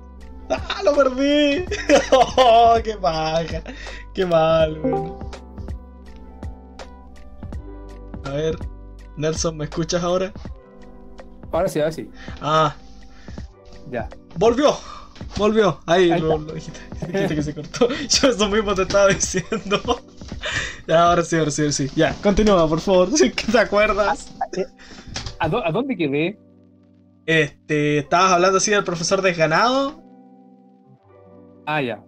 Sí, no, porque finalmente da lo mismo si se hace clases virtuales o no con un profesor de canal. O sea, claro. No, por eso te, yo por eso yo te, recalcaba el tema de que en, educación, entendiéndose todos los elementos de la educación, la familia, el alumno y los profesores, tienen que estar bien de salud mental, porque si no, no funciona. No funciona. Estando uno mal, uno de esos estando mal, eh, hay, hay un déficit de algo hay una carencia de algo. Exactamente. Eh, dando, dando lo mismo si se hace virtual o no. Eh, bueno, aparte de las ventajas que yo te di de hacer clases en, en, la sala, una sala tangible. Pero, pero sí, o sea, tienen que estar bien los tres. Tienen que estar bien los tres, sí o sí. Así es, porque claro, uno lo ve así de primera fuente, no sé, alguien que se, levantó, no sé, que tuvo una mala noche. Por ejemplo, nosotros tenemos clase a, a las 10 de la mañana y tenemos clase una hora y es una hora diaria de clase de las cinco materias más importantes, no, de las cuatro materias más importantes. Entonces son cuatro horas de clase. Eso no es para nada suficiente a mi parecer. Y de ahí vamos a leer comentarios que dicen lo mismo. Entonces imagínate, no sé, hay un chico que tuvo una mala noche, o no sé, este, tuvo un problema por ahí en la casa, y luego ese chico se levanta y no sé, dice, ah, no, no me voy a meter a clase mejor. No, ¿para qué? Entonces ahí es donde vas perdiendo alumnos en sí. Y no sé, pues también imagínate un profe que no, no sé, porque un día así como que... Un profe que no se puede reportar enfermo como lo hace, no sé, pues, para clases normales. Aunque no es la idea que se reporten enfermos, pero pasa porque son humanos, al fin y al cabo. Entonces, no sé, pues, de repente llegan y este le no, él no puede llegar y decir, "No, hoy día no voy a hacer clases porque estoy estoy mal de, no sé, de una pierna o algo así." No pueden ya. Entonces, es como que necesitan un soporte de salud mental en sí porque ya no hay cómo este, decir, no, me, voy a poner la- las pilas, voy a, voy a ir al liceo, sí o sí. Porque literal estás en tu casa y si donde estás es la base de los problemas, es muy poco probable que este, tengas unas ganas de estar ahí escuchando a tu profesor y tomando apuntes si tienes problemas por detrás. Si eso ya pasa en una clase normal, imagínate en una clase online que ocurre en la misma casa. Al final es como no, no se arregla nada, no tienes ni diferente ambiente, no tienes nada. Es como literal, tus problemas de tu casa se quedaron en tu propio entorno, el cual ya no- del cual ya no podías escapar. Hay memes de eso, pero es una realidad. Es como el chico que tenía problemas en su casa cuando ve que alargan la cuarentena. Claro. Eh, puta, es, es triste al final, pues. Mira, mira, ahí, ahí la clave, o sea, una de las soluciones así como parche. Mira, que, es que no sé si es solución parche, porque es algo que encuentro que deberíamos eh, deberíamos desarrollar más el ser humano por sí. Pero no se puede pedir esto porque todos funcionamos, tenemos diferentes personalidades. eh, pero sí desarrollar un poco la empatía. Eh, desarrollamos un poquito la empatía, por ahí eh, solucionábamos caleta de cosas. Tú recién nombrabas un caso que, para, para, para englobarlo en un fenómeno, el tema de- del, del bullying, por ejemplo, imagínate ese cabro que tiene problemas en su casa, que ya tiene, hay pelea en su casa, o a lo mejor no, no, él no pelea con nadie, pero sí los papás pelean y le afecta directamente a él llega al colegio y llega al colegio encima para que le sigan hueveando, para que le sigan haciendo bullying. ¿Me, me escucháis? Sí, te escucho perfectamente. Ya. Termina tu idea nomás. Entonces, eh, imagínate la, vida de ese, de ese cabro. Es, es horrible. Es horrible, ¿cachai? Eh, lo mismo que a mí me pasó un tema igual con el tema de, de los abusadores, de los que hacían bullying. A mí, bueno, a mí me hicieron bullying cuando, cuando iba al colegio. Por, tema de, bueno, por el tema de la espinilla. Ah, no y. No. porque me, me salieron, claro, me salieron, por parte de la, del- de la pubertad, me salieron más espinillas de lo que le salen a la gente común y silvestre. Que es un Ujú. proceso natural, en realidad. No, no nada del otro mundo, pero ah, sabes que eso, así como a ti te, te pueden haber molestado porque eres un poquito más gordito, son, son de esa, de, de esa, de esas formas eh, escapatorias facilistas que ocupan, que ocupan la- la- los alumnos en esa, en esa, en esa edad. Burlarse de porque uno es guatón, porque uno tiene, no sé, pues cabezón, tiene espinilla, es más chico, Claro, es más grande, sí. Eh, esas cosas super- superficiales. Entonces yo cuando yo salí de, de la, de la escuela de profesores de la universidad muy joven, yo salí con 22. Mira, Sí, jovencito. Casi, casi un niño, po. Claro. o sea, seguía siendo súper cabro chico. Salí siendo profesor con 22 años. Entonces, Conozco varios como tú. cuando, cuando, me, cuando me enfrenté yo en el aula como docente ya, pero y, y vi a estos cabros, yo, bueno, ahí debo, debo reconocer que actué mal. Eh, ¿Por qué? Porque yo me, me, me ¿cómo se llama? Me, me fui en contra de ellos. Empecé a reconocerlos, a reconocerlos uno por uno, y, y básicamente bajo mi poder de docente, lo- lo- todo lo que yo podía hacer, eh, traté de complicarle un poquito la, la existencia. Mm, claro. obviamente eso claramente fue un error, porque ahí estaba tomándolo como una venganza propia, Sí, una- lo estabas tomando personal. una venganza personal. Eso mismo, esa, esa misma mala actitud que tuve como profe, me llevó a descubrir el, el trasfondo de, de, estos, de, de, estos, de los abusadores. Me, Sí, bo. me enseñó a, con- a conocer la vida detrás de, de- del loco que llega a hacerse el canchero a- a la- en la sala, pero por detrás tiene una historia de vida heavy, bo. Heavy, Ajá, ¿cachai? sí. Entonces ahí, claro, tú, por eso te digo, eh, creo que te lo mencioné anteriormente, pues esas son las cosas que nos enseñan en la universidad a los profesores, no les enseñan. Claramente. creo que las, las siguen no enseñando, no lo sé. No lo sé, porque no, no, hace tiempo que no, no, no, no veo cómo está la educación universitaria en la formación de los profesores, actualmente. Eh, bueno, aparte de, de una serie de pruebas que ahora se, se puso más, más, más intenso para, para medir los conocimientos, pero por la parte de, de conducta, de actitudes, no, no sé. Eh, y entonces me pasaba que finalmente yo comprendí por qué los tipos eran así. Finalmente, claro, tú a- algo de, de psicología aprendes con ellos. Y desde un cabro que me estaba esperando fuera del colegio a pegarme, Eh, como, como docente, ¿cacha? sí, voy. O sea, si me Realidad. pasó como alumno, me pasó como alumno y me pasó como profesor. po. Ah. Entonces no, aquí, aquí, acá hay una rueda, aquí hay una rueda que hay que romper. No puede ser, no creo que se haya cortado de nuevo. y de cierta forma, por mi historia personal, tenía que cortarla. Entonces, efectivamente, me puse a investigar, me- empe- empecé a conocer la, el, el fondo, el- la familia de esas personas y, no, o sea, tienen, hay, hay temas de, de- de separación, de ausencia de, pater- eh, de, padre, ausencia de madre, ausencia de afectividad, ausencia de socia- socialización, son muchas cosas muchas cosas. Entonces, claro, eh, el- la, la válvula, la válvula de escape que se da en el aula, tú ahí eres, como ser humano a esa edad, tienes mucha energía, la, la liberas, ¿no? Y da lo mismo si hiciste daño, no hiciste daño.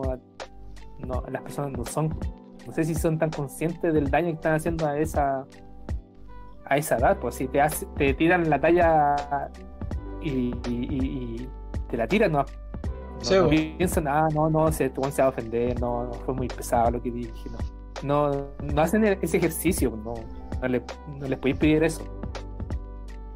Es que Pero claro, ahí tú no vas puedes hacerlo. Simplemente no puedes. Tú vas entendiendo, entonces ahí, ahí, ahí, por eso te digo, la educación es tiene que ser muy integral, muy integral. Y el tema del bullying se sana, se sana con comunicación, mucha comunicación. Comunicación con empatía, con no creer que, que el tiro, ah, no, este bueno es malo porque es malo y nació malo. No, pues no podías hacer, no, no, no, tú no puedes tener ese como esa, esa visión tan, tan superficial de, de, de una persona. Pues.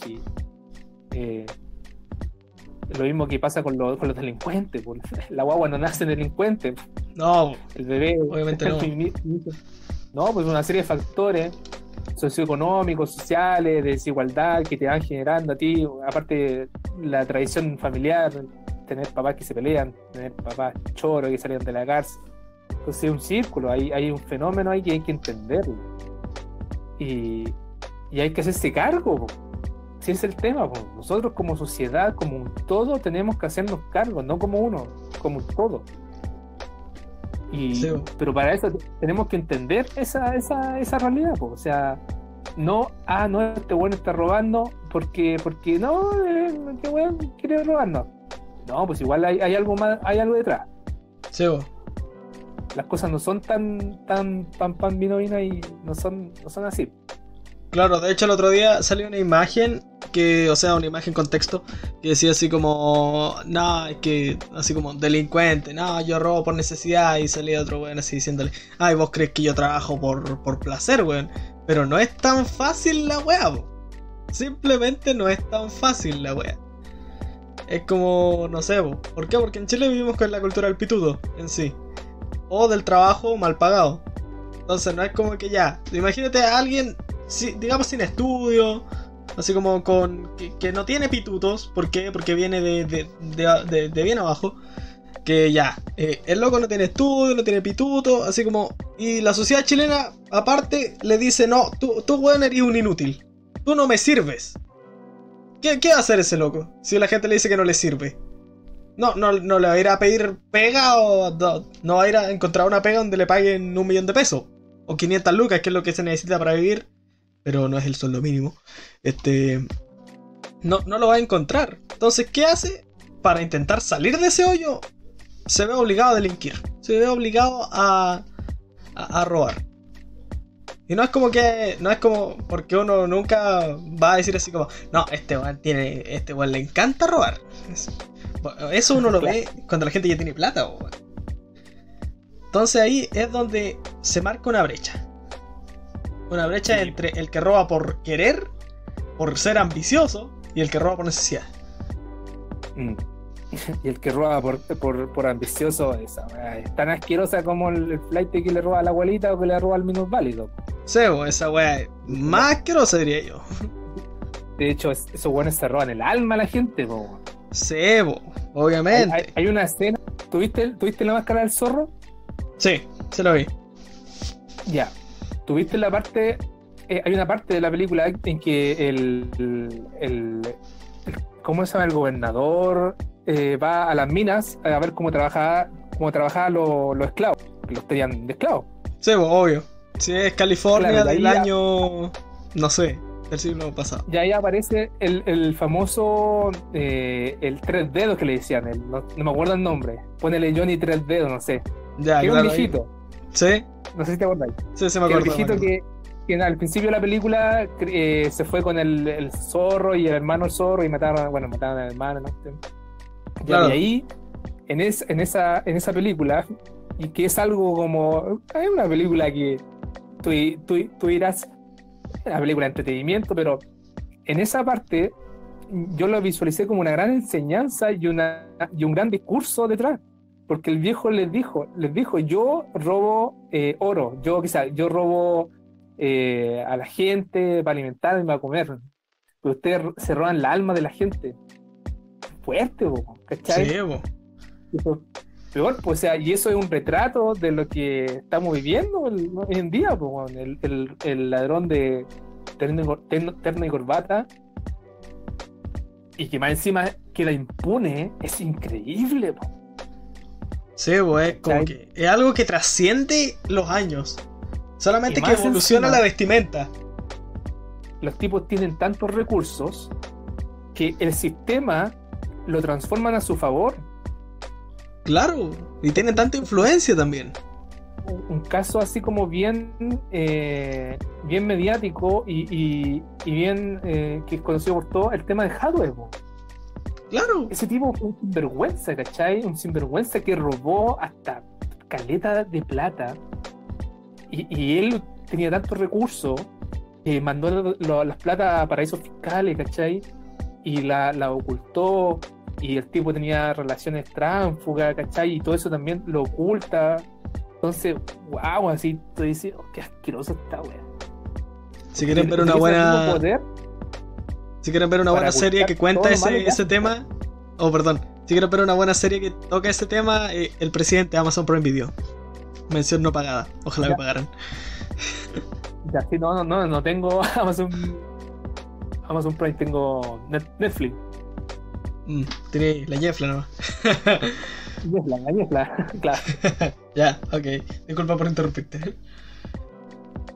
Eh, no, pues eso, pues eso, eso es lo que lo que me, me, causa ahí un poco de de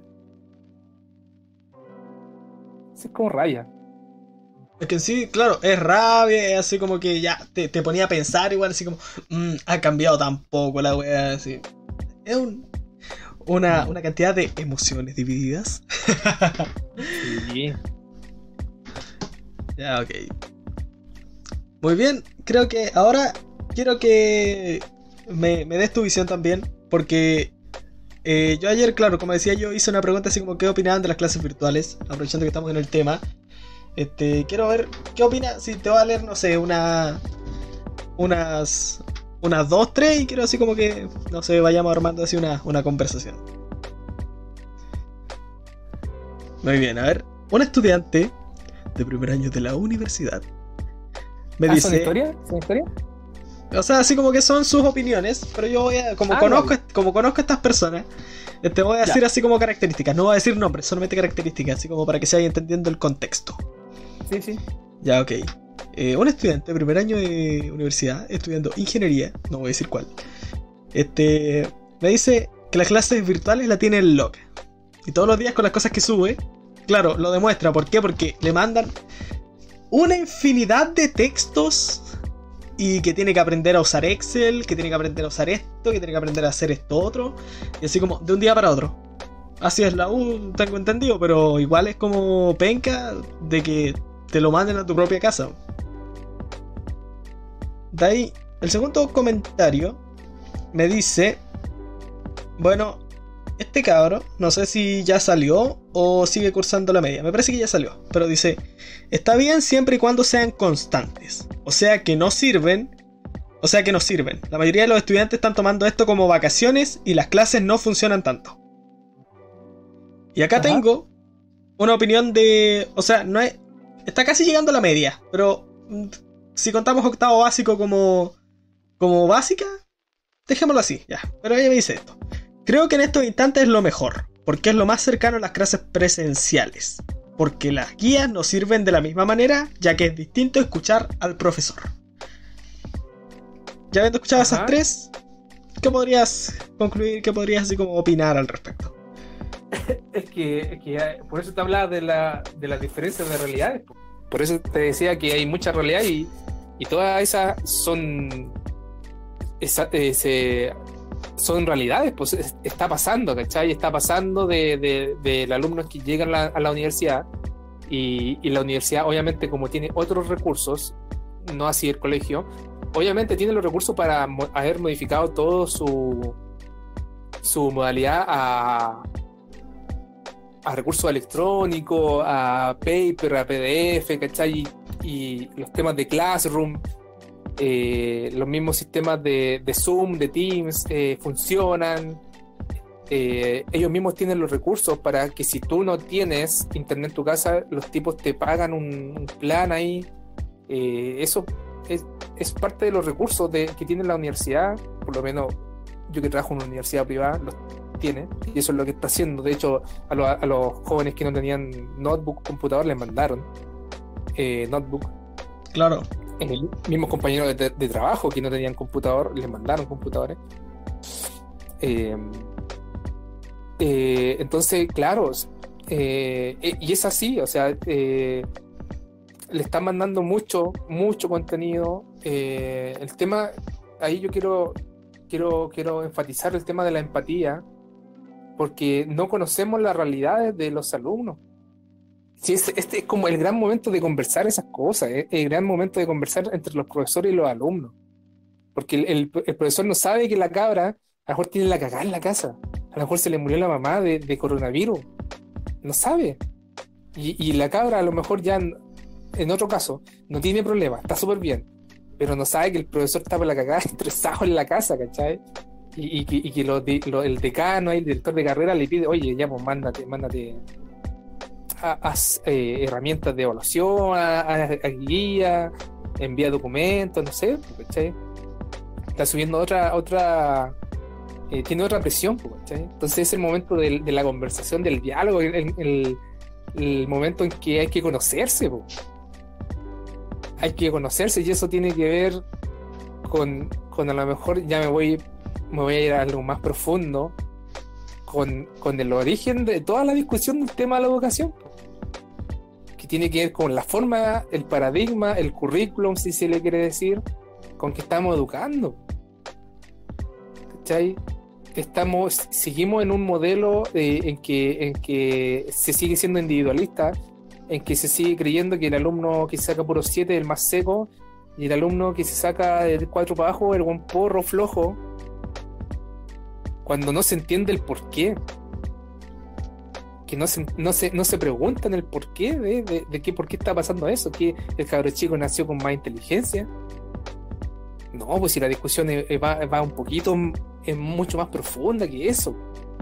Sí, es verdad que hay personas que tienen el CI más, más, más elevado que otro, una cuestión de, biológica, básicamente eso no se desconoce, pero hay, hay, elementos sociales, humanistas mucho más fuertes también, porque tienen, tienen peso. Entonces, es, un tema, es un tema. Todos los ejemplos que tú nombraste son, es como las realidades, son realidades que son tan claras en lo que estamos viviendo. Eh, pero, pero eso, pues como que, en el fondo eh, falta, falta en la conversación, falta el diálogo, falta el ser eh, solidario, el entenderse, el comprenderse y, que, no, y que no todo, eh, viejo, se trata en, en las notas. Yo creo que eso es un imaginario que está tan mal inculcado, tanto en, los profesores, en los alumnos, en todos los agentes de educación, en los papás, en los papás que te meten, te meten presión. Hijo, que no te sacaste hoy día, te saqué un 5, ah, pues más o menos. Claro. Pero igual está lo que uno llega con un 7 y es como. Y, pone, y ponele que la herramienta de evaluación, entiéndase la prueba, era como el pico. O sea, perdón, perdón, perdón. Claro, es que hay pruebas, hay cosas que la gente no entiende, que hay pruebas que son como el pico. Hay pruebas que son como la tula, hay pruebas que no están bien estructuradas y que por lo tanto hacen que los alumnos eh, tengan una carga de trabajo mucho mayor al momento de realizarla. Pero eso es algo que muchas veces los apoderados en sí no entienden. Es como que para ellos el, chico no, dio la prueba bien porque... el chico no dio la prueba bien porque este porque no quiso hacerla así como y no es así me ha pasado muchas veces que sí no sé en especial en pruebas así como de, de, libros hay cabros que así no sé leen el libro por encima y se sacan excelentes notas y los cabros que se lo leyeron así así bien detallado y todo de repente sacan peores notas. ¿Por qué? Porque la, la prueba los hizo hacer este, algo que ellos de repente no están acostumbrados a hacer, que es estar bajo una presión. Así una, no sé, una prueba larga y el tiempo es corto. Ya no, eso también tiene que ver con que no, no, se entiende, no se entiende que todos tenemos formas diferentes de aprender. Claro, Esos eso cabros que a lo mejor se, se, aprendieron muy bien el texto, como tú mencionabas, se aprendieron, el tipo te puede hacer un análisis, pero profundo de esa cuestión, te puede hacer hasta una tesis de eso, ¿cachai? Claro, te puede hacer un libro aparte. Y no sé por qué se me corta tanto el Discord. ¡Ah! El momento de evaluación venía como A, B, C, A, B, B, D. ¿Qué es esa weá, Claro. ¿Cachai? Entonces, eso es, eso es otra cosa, ¿cachai? Eso es. Eh, eh, eh, tiene que ver con, que ya estos cabros pasemos la materia, pasemos la materia. ¿Por qué? Porque es lo que dice el ministerio. No, pues no, las cosas no son tan así, ¿cachai? Si la burocracia, tú, tú está bien, hay que aceptarla porque es parte de, ¿cachai? Pero la regla del juego, tú igual, si, si ves que es así, haz algo para cambiarlo. Yo como profesor, por ejemplo, el, el día de mañana, si que vuelvo a hacer clase en, en un colegio, eh, eh, es algo que voy a hacer, entender que la gente aprende de diferentes formas, que los cabros pueden tener problemas, que el cabro que está haciendo bullying tiene problemas en la casa. Y el cabro obviamente que está sufriendo del bullying también hacerse cargo con esa persona. Eh, es, un todo, hay que tener una mirada integral hay que tener una mirada integral con el tema de la educación. Porque si lo vemos como un fenómeno aislado, como algo aparte, no lo vamos a entender. No se va a entender. Nunca. Es que por eso es que hay que ver a los alumnos no como así como máquinas pensantes, así como, oh, ok, el profe me pasó esta materia, debo recordarla para la prueba. No, no es así. Los cabros son seres humanos imaginan la historia, no sé, tú que haces clase, o sea, tú que eres profe de historia, los cabros, no sé, si les cuentan la historia así de, no sé, de Arturo Prat, los cabros se lo imaginan, oh, Y de ahí, no sé, pues, cuando uno crece, o la analiza, "Mm, tal vez debió hacer esto, tal vez no debió hacer esto otro. Y así pasa, pero ¿qué pasa? Que en la prueba literal te ponen, no te ponen nada de eso, así como, no te ponen nada más, así como... eh, es muy... Cuando llegas literal a la media, y si te vas al humanista, y con suerte, te va a salir una pregunta así como, analice el hecho histórico que se presenta en el párrafo. Y eh, si tenéis cueva, porque anteriormente, ¿qué te van a preguntar? ¿Cuál fue la fecha del combate naval de Iquique? Ya. ¿Y quién dijo esto? ¿Y quién dijo esto todo? ¿Y qué pasó ahí? ¿Y quién le disparó? ¿Y qué día murió? ¿Y cuál fue la causa de muerte? Claro. ¿Y qué decía la autopsia? ¿Y en qué, en qué, en qué lado estaba la bandera? Sí, pues esa, esa- mirada, esa, mirada positivista de la historia y que tiene muy ar- eh, en algunos profesores las tienen como muy, muy, muy en las venas.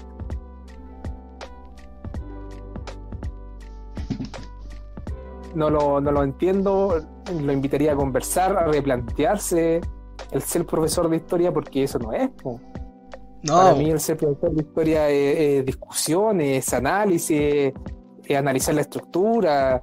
Si bien los hechos ya te voy a aprender algo, pero esas son cosas anecdóticas, pues, aprenderte fechas, lugares, eh, son cosas que, que- que la mente se, se- se puede olvidar, es frágil. Pero de la estructura, de las profundidades, de lo- del fondo, del análisis, esas son cosas que te quedan a ti para siempre. ¿Cachai? Son, son, dicen, llegan a ser como filosofías de vida en algún momento, ¿cachai? Ujú, Eh, claramente.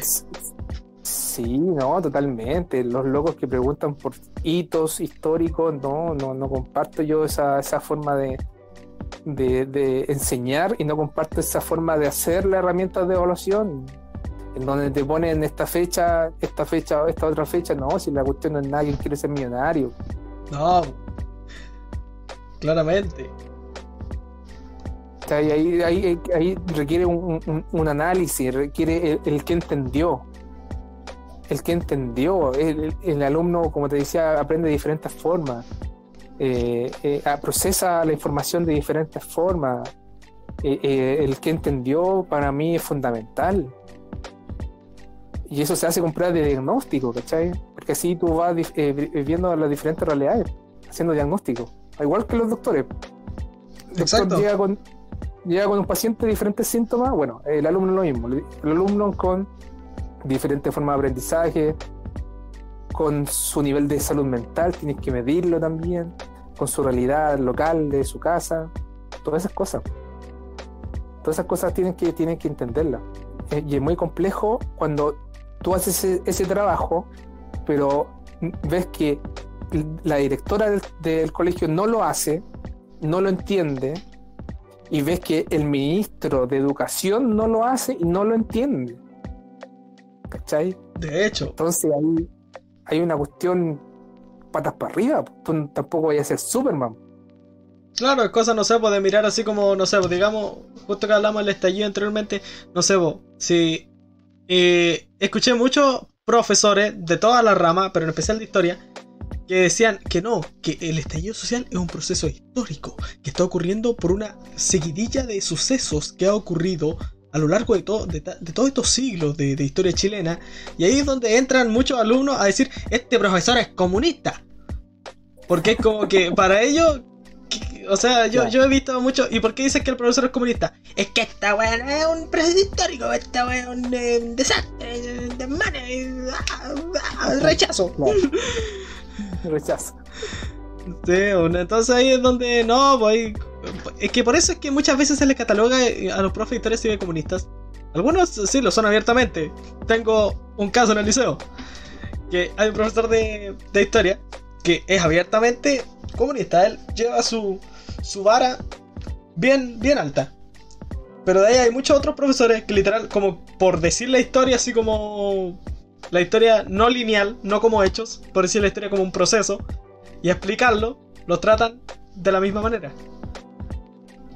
Porque eh, capaz, no sé, pero es algo que ocurre. Y te lo quería comentar también porque justo se me vino eso a la cabeza. Así de que hay que entender que la historia no se tiene que enseñar. Pasó esto, pasó esto otro, pasó esto otro, pasó esto otro, pasó esto otro. Y pasó así, así, así, así. Y ocurrió esto, esto, esto, esto. Porque así no se aprende nada. Está literal formando un, Wikipedia. Sí. Se está formando una colección de datos, así como curiosidades. 20 curiosidades del 21 de mayo. Número 1, número 2, número 3, número 4. Nos estáis formando un análisis del 21 de mayo. Por decirlo así. ¿Podemos pasar a, a, otras opiniones? Obvio, obvio, obvio. Ya, ok. Aquí, una alumna de cuarto medio, preparándose para la prueba de transición de ciencias. Yo me estoy preparando para la historia, así que es diferente la realidad. Pero aquí me dice su experiencia, por lo menos con esas clases de ciencias. Me dice, sinceramente no aprendes casi nada, solo pensar que en ciencias son 15 minutos de cada una de las, de las ramas. ¿Por qué? Porque son tres ramas, biología, química y física. Imagínate, 15 minutos para cada una de las ramas, yo creo que no sirve para nada. Y los profes todos apurados y peor si no son todos los días. Porque, claro, eh, lo que nos pasa, por lo menos, ella es de mi curso, es una gran, amiga, es una gran amiga mía, me trabé. Este, y claro, este, ¿cachai? Nosotros nos hacen, como te conté anteriormente, clases a las 10 de la mañana, una hora, por materia. Imagínate ciencias, que son tres materias que ocupaban en la semana así curricular normal. A ver, ciencia eran dos clases, eran como 5 o 6 horas en total de la semana. Y pasan a esto, a que son 15 minutos de cada materia. ¿Cómo le pasas materia a los cabros que se supone que van a dar una prueba? Que no les va a decir así, ya, ¿cómo estudiaste tú? No, les van a pasar la prueba y haga la prueba, pues, bueno. No estudió. Entonces, eso por este lado. De ahí hay otras dos que, bueno, son, son simples. Mira, mira. A ver, hay una que dice pura mierda, corta, y otro que me, resultó muy chistoso y que a la vez, claro, igual es una buena metáfora. Mira, dice, ¿has pedido alguna vez un churrasco y pides que le saquen algo que no te gusta, pero se lo ponen igual? Es la misma wea. Sí. Pedimos clases virtuales constante. Le sacaron al constante. Entonces, e, eso por ahora. ¿Qué opinas acerca de, de eso? En especial el caso de ciencias, porque me tiene intrigado. ¿Qué opinas tú? Eh, que, recibió mucha información. Que... ¿Aló? ¿Qué pasó? Sí, que se me cruzaron un poquito la historia. Ah, la ciencia que le había pasado, que, decía que no había aprendido nada, le pasaba mucha, mucha materia. O sea, en sí no, sino que este que las clases eran muy cortas. ¿Por qué? Porque eran tres materias en una hora. Biología, química y física en una hora. Mm. Malísimo. no, mucho lo encuentro, no, lo encuentro horroroso.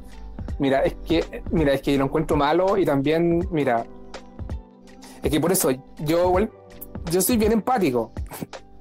No sé si hay cachado. Soy bien empático, entonces me estoy poniendo en la, en la posición de por qué un profesor llegaría a hacer una clase de una hora incluyendo esas tres materias.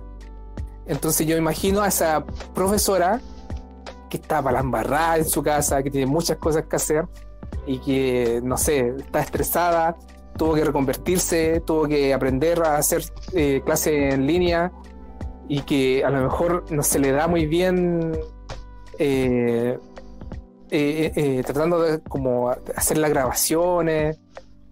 Entonces por eso, ahí partiendo porque eso, hay, eso hay que entenderlo, eso hay que, no hay que perderlo de vista. Y lo otro es que si te entrega un producto de esa forma es malo, malo. ¿Por qué? Porque no se, no se logra, eh, no se logra como procesar una información eh, en un tiempo acorde. Es que literal, igual. se confunden, se confunden los, los procesos, se confunde todo, ¿me entiendes? Eh, no, no, no el, el, alumno es, como que se tienen como, te tiran como, como hablando Wikipedia, es como eh, mucha Wikipedia encima, ¿cachai?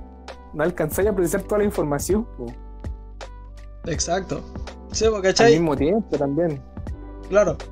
Pues no si yo te podría decir, yo creo que las de gente como ella, en especial del electivo así bioquímico, que todos los que se fueron así como al bioquímico, está, se fueron porque de real iban a dar la prueba de ciencia sí o sí. Y creo que ellos son los que más han estudiado, porque fueron los que más quedaron así como con contenido de tercero medio, que les dijeron así de, no, lo pasamos en cuarto, lo pasamos en cuarto, no se preocupe, eso se pasa en cuarto. Y en cambio, no sé, por los humanistas que dijimos vamos a dar la prueba de la historia, una que nos gusta la historia, a la gran mayoría, por lo menos de mi electivo, nos gustaba la historia. Y como que después nos dieron así como eh, el temario de la prueba. Dijeron, ya, le, recomiendo estas páginas, nos dice el profe, total la historia está escrita, ustedes la analizan, la leen y de ahí se van a dar su prueba. Y claro, uno con los, con los ensayos, yo he hecho ensayos de historia y me he ido, no era así como que excelente, así como 810, 850, 790, no, me ha ido así como, se podría decir que bien, 650, 660, de repente 700. Pero ¿por qué? Porque, porque es lineal. O sea, no es que sea lineal, sino que es como tú, sí, no sé, pues digamos, a ver, aprendes de la primera junta de gobierno, ya si aprendiste de la primera junta de gobierno, es como que, ¿cachai? ¿Qué pasó en la independencia de Chile? Por lo menos una parte. Ya, si cachai quién es Fernando Higgins, si cachai quién es José de San Martín, está ahí. Tenía el 70% de ese ítem. ¿Por qué? Porque al final eh, son 65 preguntas igual. Pues no es como que te vayan a preguntar, oye, ¿cuál era el apellido de la tía de la hermana de, de Ambrosio Higgins? Que era el papá ausente, aparte. no te van a preguntar eso. Te van a preguntar así como, ah, ok, ¿y cuáles fueron las batallas principales? así. Ni siquiera, así como, eh, ¿cuál de estas no fue una batalla de, de la independencia de Chile? O algo así. Entonces, ahí es donde nosotros tenemos así como una más facilidad y los científicos tienen una dificultad. Y ahí te das cuenta que es una brecha tremenda. ¿Por qué? Porque qué paja que así como que los humanistas, yo, lo digo así de primera fuente, los humanistas literal podemos estar acá sentados en el escritorio, hacer un ensayo una vez a la semana y eso es preparación. A diferencia de los científicos que tienen que estar así día a día leyendo así, viendo la tabla periódica, Así, no, sin saber en sí qué les van a preguntar, porque el temario que les dieron es tan amplio. Que es como, no sé, le dijeron tabla periódica, no saben qué tienen que aprenderse la tabla periódica. Si es tan amplia. Entonces, es una mierda, weón. Qué paja en sí. ¿Estás vivo, Nelson? Sí. No, estoy aquí, te estoy escuchando. Ok, ya. Eso. Mira, a mí me pasa, a mí me pasa que eh, las pruebas que, son, que como te piden mucha memoria, eh, encuentro que da lo mismo la materia. Ajá. si tú quieres fortalecer la memoria, perfecto, hagámoslo, pero que lo digan de esa forma, ¿cachai?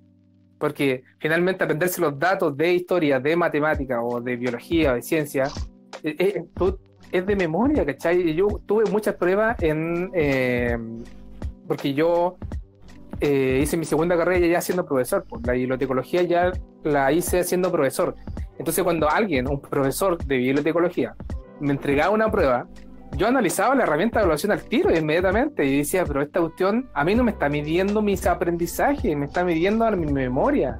¿Cachai? Y da la, da la, fortuna, da la fortuna que yo tenía buena memoria y salí con buen promedio, salí con promedio 6.4, ¿cachai? Pero porque tenía buena memoria, pero yo entendía que mis compañeros, que de hecho, eh, eh, mm, si no me equivoco, yo era como de los más jóvenes, eh, dentro de, esa carrera, eh, mis compañeros eran más, más longevos, eran más viejitos.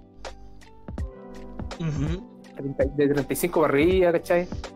Eh, y claro, yo podía entender que ellos tenían buena memoria, que ellos, aparte, bueno, todos veníamos del trabajo. Claro, sí. Y hacer una prueba que era tipo PCU, con 60. Yo tuve una, una prueba de, de, base de datos, base de datos 3, creo que era con la profesora Josefina, si no me equivoco. O no sé si llamaba Josefina, bueno, da lo mismo. Pero la, la, señora hizo una prueba de 60, de 60 preguntas. De 60 preguntas, en donde primordial, eh, era primordial la, la memoria. Porque te preguntaba al callo. Uh, claro fuimos, fuimos, fuimos tres personas que nos sacamos arriba de seis. Porque por eso, por lo que te nombraba, porque teníamos buena memoria, ¿cachai? Yo. Claro. Para estudiar historia, tú, tú, tengo que tener buena memoria, porque igual debe ser a, todo datos duros. Pero, pero yo entendía porque mis compañeros le iba mal, pues. yo podía entender eso, ¿cachai? Podía entender porque ellos y le iba, y le iba súper mal, pues, o sea, eh, de 5 para abajo y, de, y, la mayoría, el 50% del 4 para abajo, o sea, súper rojo. Claro, así no, no daba.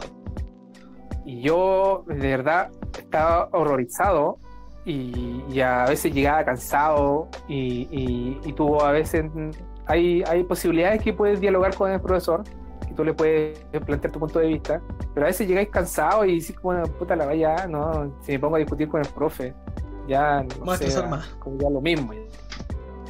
¿Cachai? Entonces a mí me da una lata, me da una lata porque yo, yo era profesor y entendía por qué a mis compañeros le iba mal, yo entendía el por qué. Eh, y, trataba, bueno, trataba de ayudarlo, obviamente, pues trataba, eh, lo que podía, yo por ejemplo me hacía resúmenes, me hacía resúmenes de los libros, de los textos, de todo, de todo me hacía resumen, yo soy señor resumen, Ah, grande. Bibliotecólogo. Estaba listo. Tengo como mi, mi ¿cómo se mi, mi sistema igual? Porque, ¿cachai? Eh, jerarquizo conceptos. Porque yo siempre he tenido la idea de que, bueno, a lo mejor mi, mi, mi cerebro funciona así.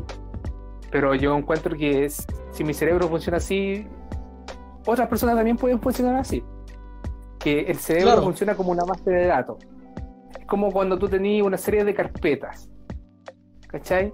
Entonces cuando a ti te preguntan algo tan, tan como al callo, tan, tan finito, tan al detalle, tú lo que tienes que hacer es eh, cómo, cómo llegas tú a ese conocimiento. Entonces tienes que hacer un proceso en que tu mente tiene que abrir la carpeta grande, pinchar ahí, luego ir a la subcarpeta, ¿cachai? Porque hay, hay, hay mecanismos de entrada, hay cosas que te, te dicen que tú tienes que ir a esa carpeta sea, sea el descarte, sea la asociación, las relaciones, y tú vas entrando de a poco.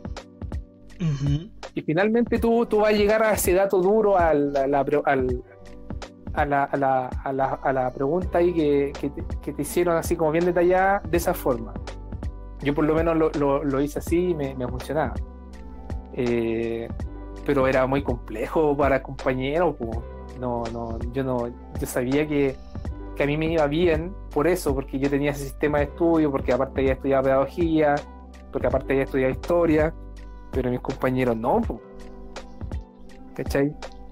Y eso mismo, yo, esa misma, esa misma realidad, tú la puedes ver en una clase de, cuarto medio, porque todos tenemos una cultura, venimos con un bagaje cultural diferente, ¿cachai? Tenemos, tuvimos a, algunos tuvimos las posibilidades, eh, otras personas no las tuvieron, eh, y, eso, son, son, son realidades, son fenómenos que, son, son bacanas de discutir, que, que, son, son dignos de análisis cada uno de ellos. Claro, que es por lo mismo que decíamos antes, ¿sí? las personas no son máquinas, las personas tienen un distinto modo de pensar, un distinto modo de funcionar en sí. Y por lo mismo, eh, claro, yo no sé, tú, me dices que eres bueno para hacer resúmenes. Loco, yo cuando veía tus historias destacadas, o sea, tus historias de, del Remy, cuando viste eh, la serie del Remy, y así como decía, así, oh, no, hoy día el Remy fue con el viejo culé, así como, así parecía al loco de, la semana en un minuto. Del. ¿cómo, se llama? Así el bicho comediante, no me acuerdo cómo se llama. Bicho comediante parece que se llama. Pero así, así como lo mismo, así. Capítulo 44. Hoy día vemos cómo Remy va caminando junto con el señor. No me acuerdo cómo se llamaba. Y el mono tampoco me acuerdo. Y se fueron a tal lado. Y mira, se empezó a pelar, se empezó a pelar. o algo así. Entonces ahí uno cache que tú tenías así. Tu, tu mente funciona perfectamente para resumir algo. Yo creo que eres Claro. distinto a mí porque yo no soy bueno resumiendo para nada. Yo este, te puedo sacar el dato más inútil del último escalafón de un libro. Así, no sé, el Quijote de la Mancha en la página 202. Así por, por acordarme nomás, así porque lo leí y de repente se me quedó grabado. Así como en la página 202 decía que Don Quijote le faltaba la uña del dedo meñique del pie, weón. Una wea así. Y claramente yo creo que no puedo ser el único, porque hay gente que siempre, no sé, o sea, no siempre, pero la gran mayoría de las veces igual de repente saca datos así súper, súper random o súper, este, súper específicos, pero si les preguntan la idea principal, de repente como que les cuesta. No es que no, es que no saben, es que les cuesta más. Entonces, Claro. hay dos realidades diferentes ahí, digámosle. Entonces, no sé, por ejemplo, ya igual como me decías con la prueba, así como que le había ido a, hartos mal. Imagínate, no sé, en la primera prueba de lenguaje humanista, así de, de lenguaje delectivo, que tuvimos con mi grupo delectivo, este, yo fui la nota más alta, y fue un 5-6. Literal, ni siquiera sé cómo me la saqué. En ese momento no sabía por qué era tan baja, y ahora me pregunto cómo es que fue tan alta. Porque. ¿Por qué? Porque, este, claro, imagínate venir así ya de primero y segundo medio. Segundo medio, uno ya en retrospectiva ve como que fue un año bien fácil, así. Este, cuando ya te pasáis tercero es como segundo medio, un poroto. Pero ya, este, de segundo medio, así con unas pruebas, sí, así como bien sencillas, algunas lineales, algunas de análisis. Y luego te enfrentas a tu primera, o sea, nos enfrentamos a nuestra primera prueba de lenguaje lectivo. Ya, tenía tres textos tenía este. ¿Qué más? Tenía vocabulario que había que aprenderse. Tenía este, materia que nos habían pasado. Entonces ya, juntáis tres textos, de los cuales salen preguntas, juntáis vocabulario, juntáis materia, y te sale una prueba de cuatro hojas. Imagínate venir de un curso donde te hacían una prueba de una hoja. Y ya, si te equivocabas y ya perdías hartos puntos, pero si la tenías tenías hartas buenas y una mala, igual tenías un 6 y algo. Claro. Pasar de eso a una prueba en la que no te alcanza ni el tiempo. Y depende también de cuál sea tu, tu tipo de, de aprendizaje. Y ya, Ajá. claro, de repente justifican así como, ah, pero es que el- al que le cuesta más leer puede hacer la de vocabulario y al que le cuesta también esas dos puede también hacer la materia. Pero al final como que todo eso conlleva memoria. ¿Qué pasa con la gente que así como que no tiene muy buena memoria? Porque claro, había pruebas en las que había pruebas de libros. Los cabros, excelentes notas. 6, 7, 6, 8, 7. Pero le ponía una prueba de materia que era de memoria y... mm, Mm. Hasta ahí. ¿Por qué? Porque hasta ahí quedabas con los datos así que te habían pasado de materia, datos súper específicos. Pero si te pedían resumir un libro, perfecto. Puta, yo, yo, mira, debo reconocer. Ahora más, viejo, mejor dicho. Ahora más viejo, como que empecé a desarrollar más, más esa, esa cualidad.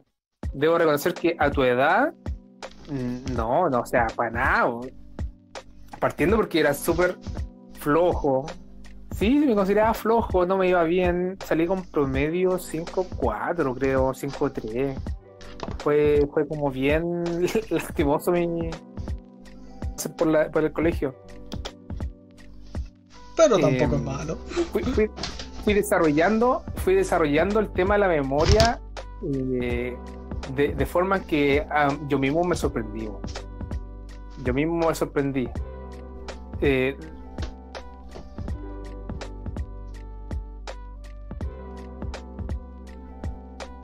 muy, muy heavy. Y el caso que yo siempre cuento con el tema eh, es una me- me- eh, memoria visual de los rostros. De los rostros de las personas. ¿No? Que a mí nunca se me olvida un rostro que yo haya, que yo haya observado. No mirado, observado. Que yo haya obser- observado bien, nunca. Y, y ahí pasó algo muy heavy en, en el periodo de la universidad.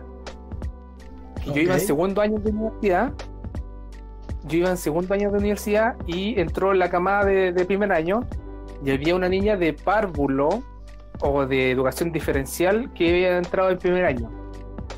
Yo cuando la vi, yo dije el tiro, esta niña la conozco de alguna parte. Pero no, Ok. no en la ola del, no en la ola del canchero. porque- No, no, no. Se, se entiende, viejo. Claro. Dale nomás. Claro, porque sí, ¿no? Y aparte que, aparte que la niña era muy linda también. Era muy linda, o sea, yo- a lo mejor yo por eso también la miré, ¿cachai? Ah, grande po. claro, voy a hacer el leso y decir, no, no la miré. No, pues, obviamente la miré porque era bonita.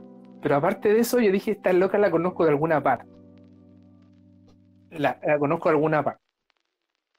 Y yo dije, hice, hice ese proceso, pues, el proceso que yo te dije de, de buscar en mi carpeta, en mi subcarpeta. Y adivina, adivina de dónde conocí a esa niña. Aquí No no, lo sé. no te, no, te, no te vayas a imaginar de dónde, de dónde yo la conocía. Vamos a hacer redoble tambores porque no tengo idea. No tenía idea. Esa, esa niña chica fue al jardín conmigo, weón. no te creo. En serio, weón. Fue una weá muy heavy. Sabéis que llegué a mi casa, busqué, porque, bueno, el- el- la, la mamá eh, que son cariñosas como, como la tengo yo, guarda la foto mía cuando chico. Busqué, weón, busqué la foto. Busqué la foto y yo teniendo tres años, cuatro años, viejo. Teniendo cuatro años y la reconocí a la niña. La reconocí a la niña. ¿Y sabéis lo que hice? ¿Qué? Saqué la foto y me acerqué a ella y le dije, po, weón. O igual me. Igual capaz que habrá pensado ella. Pero igual la, loca es. quedó, la loca quedó pa'l pico, po. O sea, porque nosotros, porque en el jardín es una etapa que, que, que la memoria es súper, eh, no, no sé, no, uno no se acuerda na- casi nada, po. ¿Te acordáis súper poco, hermano? Yo no fui al jardín, pero supongo No, yo. Y más encima, no, y más encima ella ni siquiera era como parte de mi amigo, porque yo no la recuerdo a ella como parte de mi amigo. Yo la recuerdo a ella así como súper distante, como una compañera más, no, como una buena que se sentaba lejos. ¿Cachai? Sebo. Pero, pero cuático, es cuático, y la loca quedó, quedó mal, pues dijo, pero ¿cómo podí hacer tener ese nivel de memoria? Me dijo. Y yo le, no, y más encima yo para acercarme a ella, porque yo, súper respetuoso, pues, pues yo dije, puta, este weón va a decir que yo soy como, weón, no sé, un, un psicópata, Eso un mismo. así súper extraño. Lo que pensaría cualquiera, weón. Entonces yo tuve que, tuve que ir despacito, ¿cachai? Midiéndome mis palabras, como decía, igual me preparé, porque dije, ¿cómo chuche le voy a contar esta historia? Porque quiero contársela, pero ¿cómo se la cuento y no quedo como un, un psicópata empleado? Y, y no, debo, debo- debo reconocer que me fue bien, ella se rió finalmente y me dijo que era acuático, que cómo me acordaba de eso. Y no sé, no, no. Es algo que, que hasta hoy en día me, me causa mucha mucha risa o no, no sé, no, no sé cómo eh, no sé cómo lo logro. Yo creo que algo, algo que mm, mm, porque no sé si no- nunca trabajé yo en eso, ¿cachai? Yo no, yo no desarrollé esa habilidad. Obviamente tal, así como que un día, un día pesqué un, un libro y dije, "Ah, ya voy a reconocer estos rostros, No, voy a pues así como- reconocer estas caras. O pesqué Por el suerte, computador y, y- no, como una habilidad y que, ah, que era ah, fue adquirida, no sé cómo, como en un, poder interno, te podría decir. Claro, sí. El. El finisher. Claro, como, como un, un- ¿cómo se llama? Había un nombre de eso en, en Naruto, dirían un eh, Kike Genkai, ahí está, Kike Genkai, que eran esas habilidades que vienen de, de familia, de, Ah, de nacimiento. No las habilidades que se van aprendiendo, sino las habilidades de nacimiento, que eran, por ejemplo, los jutsu visuales, el Sharingan, el toda la otra weá. Sí, ok. Pero no te Claro. vayas de la bola, por favor. Sí, no, no, no. Eh, pero, pero bueno, ¿no? Eso es un punto aparte con el tema de la memoria que, que, que estábamos hablando recién. Sí. Nada, este. igual me, me, sorprendió, igual me reí, eso sí. Pero es que uno se ríe por la sorpresa, porque yo dije, ah, no sé, capaz este, la conoce, la conocí en la media, en la básica, en alguna kermés, una wea así. claro. Pero el periodo de jardín es un año, Yo fui un año. Claro, hay gente que va más, hay gente que va menos, pero. claro, uno dos años, pues, no, no, no va más. Eso, Claro, entonces igual como que choca, es como, hermano, ¿qué? Jardín infantil. O sea, y, no, y pasaron muchas cosas por encima. Pasó la educación básica, bueno, pasó kinder, pasó básica, pasó media, pasó la pubertad, hermano. O sea, entonces decía, puta, además te podía olvidar de esa weá, pero yo no me olvidé, pues Claro, hermano, hay gente, no sé, hay gente que yo conocí así de, de chico, que es como que ya, yo cuando chico era como así, bien cachetoncito, bien rechonchito, así bien gordito. Ahora como que bajé un poco de peso y mi cara está un poquito más, más así, más formada. Y loco, hay gente. más formada. Sí, más formada, así como que ya no es tan redonda, no es un globo, weón. Ahora es como que, ah, tengo, tengo cuello, hermano, tengo cuello. tu cara siempre fue formada, weón. ¿Cómo es eso? O sea, más así como de forma sensual, aunque yo nunca me he considerado eh, fuera de esa rama. no, pero no sé, como que se me escapó esa, esa, esa expresión. Ya, pero la cosa es que ahora estoy más flaquito en sí, para sintetizar. Eh, no sé, pues hay gente que así como que me mira y duda, así como, mmm, mmm. Oye, ¿tú no serás el, el Luchito? Sí, yo soy el Luchito. ¿Qué te has cambiado? Imagínate, y tú así como una loca de, del jardín infantil, por hermano. Creo que hay gente que me veía hace dos años y no me cachaba. Y ahora es como, o sea, me cachaba así y ahora no me cacha como estoy ahora. Ay, señor. Ok. Seguiremos leyendo. Yo cacho. Yo cacho que con. Eh, termino de leer estas respuestas. Y de ahí ya vamos a terminar porque, hermano, llevamos dos horas dieciocho. Sí. Sí. Eh, yo, yo, yo, que estoy cansado. ojo, vos dijiste al principio así como, oh, llegué cansado del súper. Igual no, no estoy así, no estoy así como, ah, sí, necesito, sino que igual como que ya me duelen las orejas de tanto usar audífonos.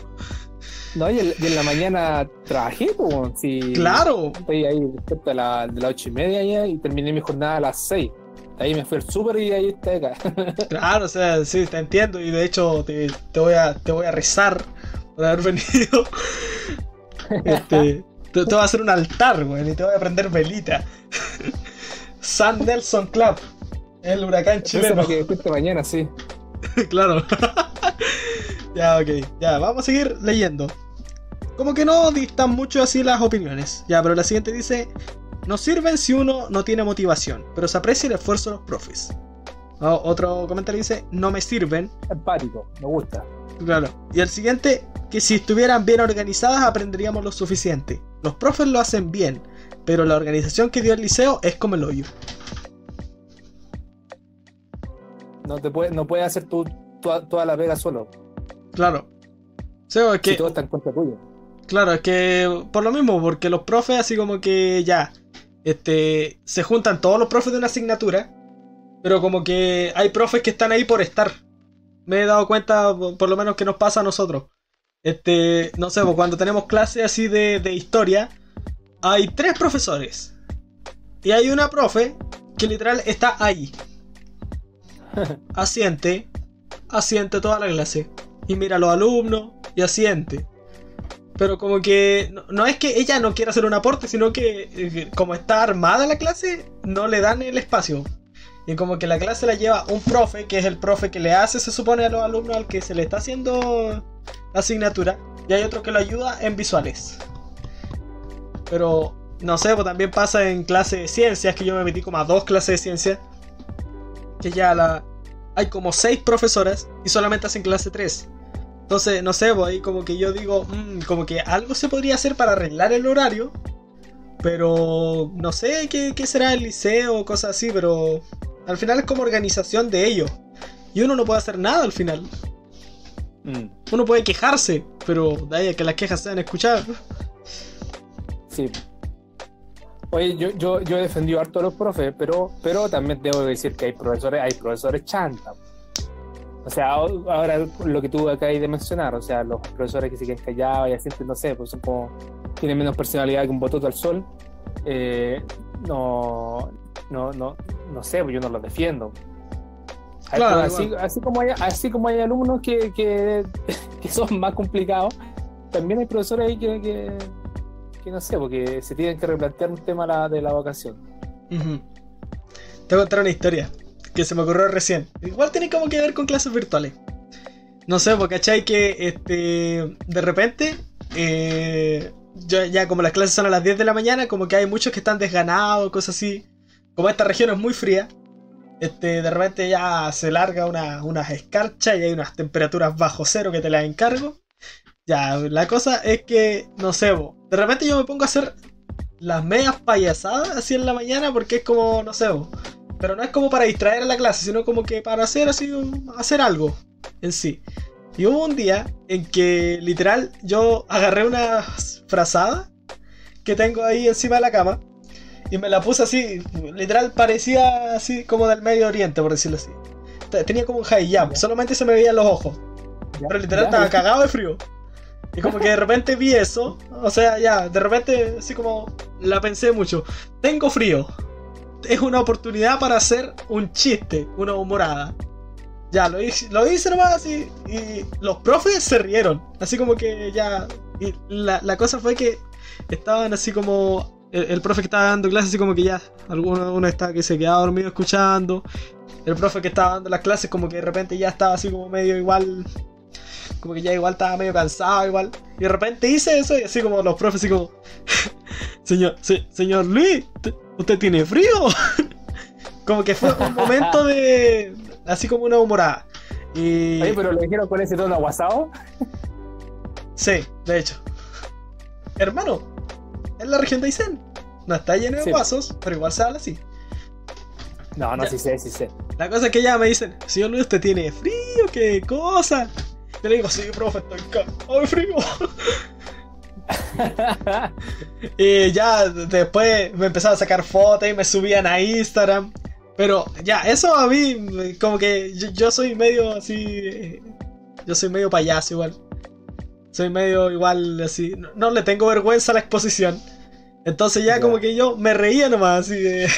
Buena, los cabros. Pero hubo gente así como que se lo tomó muy a mal que yo hiciera eso hubo gente que se lo tomó muy mal.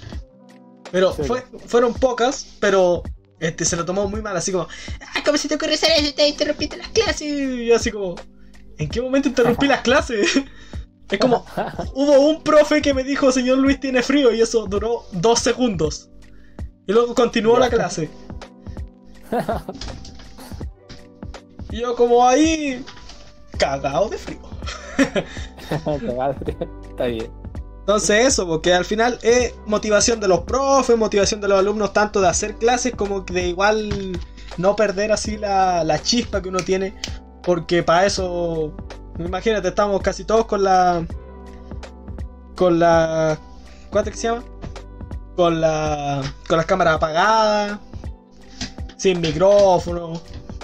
Entonces, de repente que salga así una cosa chistosa, de repente como que le levanta el ánimo igual a la gente. Sí, sí, está bien. Sí, pero igual hay gente y gente. Hay gente que se enoja, hay gente que se ríe. Hay de todo en este punto. Hay de todo, sí. Claro. Ya. ¿Algo más que decir sobre los comentarios anteriormente dichos? Sobre. No. Ok, voy a leer los últimos dos comentarios que hay. Dice los del Liceo San Felipe, del liceo al que voy son re malas. Hacen una al mes casi. Porque es verdad. Imagínate, nos hacen clase una semana y nos dan dos semanas de, de receso. es como, dicen así como, es que, es que para que lo. O, resexo. no, qué mal, porque usas no, no creo que haya mucho resexo, porque el confinamiento no se fue. el virtual. ¿Ya? Claro. Oh, tocaste un tema ahí heavy. ¡Chucha! Da- ¿Qué pasó? Da, da para otro, da pa' otro programa. Ah, hagámoslo. Sí, no, da, da pa- porque es que, mira, para no divagar, pero para dejar la idea. ¿Ya? Tú, o sea, ¿te has puesto a pensar que las relaciones humanas ahora van a cambiar? Porque partiendo porque, imagínate, y bueno, yo estoy soltero, siempre me pongo a pensar, el día de mañana, que con- pa- para conocer a más gente, tú vas a tener que tener cuidado, po. no puedes llegar y conocer a una persona así porque por el tema de, de la pandemia tenéis que tener cuidado, tienes que andar con mascarilla, de partida no, no hasta cuándo vamos a estar con mascarilla, Eh, tú no vas a poder mi- mirar bien a las personas, vas a tener que, como yo en algún momento lo dije, enamorarse de los ojos de las personas. Ah, Porque- chucha, obligado a encresparme las, las pestañas. Sí, no, y, y el tema de, de- de- de conocer gente, de socializar con gente, ya sea para, para amistarse o para pololear, va a ser complejo, po, porque tú no, no puedes llegar a y, y al tiro ahí con una persona sabiendo que puede tener el, el COVID, po, porque sabemos algo que sabemos que el COVID eh, reacciona de diferentes formas en, en los cuerpos. po. A ti no te puede pasar nada, yo me puedo morir, yo, yo me- a mí no me puede pasar nada y tú puedes tener de todo, ¿cachai? Entonces, Sí, las formas de, de relaciones humanas que, que se vienen ahora post, post, post pandemia. po. Lo voy a dejar anotado. Amor Sí. en tiempos de pandemia. No en tiempos de Amor guerra, en tiempos en de tiempos de pandemia. pandemia. Igual Sí. es buen tema. El tema del sexo virtual es una alternativa. Ojo. Va a tener que Claro. hacer una alternativa y va a tener que. eh, ima- no, imagínate los pololos. Imagínate eh, los pololos que están hoy en día, pero tienen que quedarse en sus casas porque obviamente están respetando eh, la cuarentena, viven como una separada, están con sus papás. Eh, imagínate cómo, cómo lo están haciendo para pa, tu, tu cachai, po. Sí, para el. Entonces, para el llamado a la selva, po, ¿cachai? Claro. Es un tema, ¿cachai? Y hacerlo de esa forma eh, es como una alternativa, po. o sea, entre no hacerlo y hacerlo es una alternativa. Exactamente. Lo voy a Sí, tener en no. cuenta. Voy a ver quién Pa- se atreve a hablar de eso.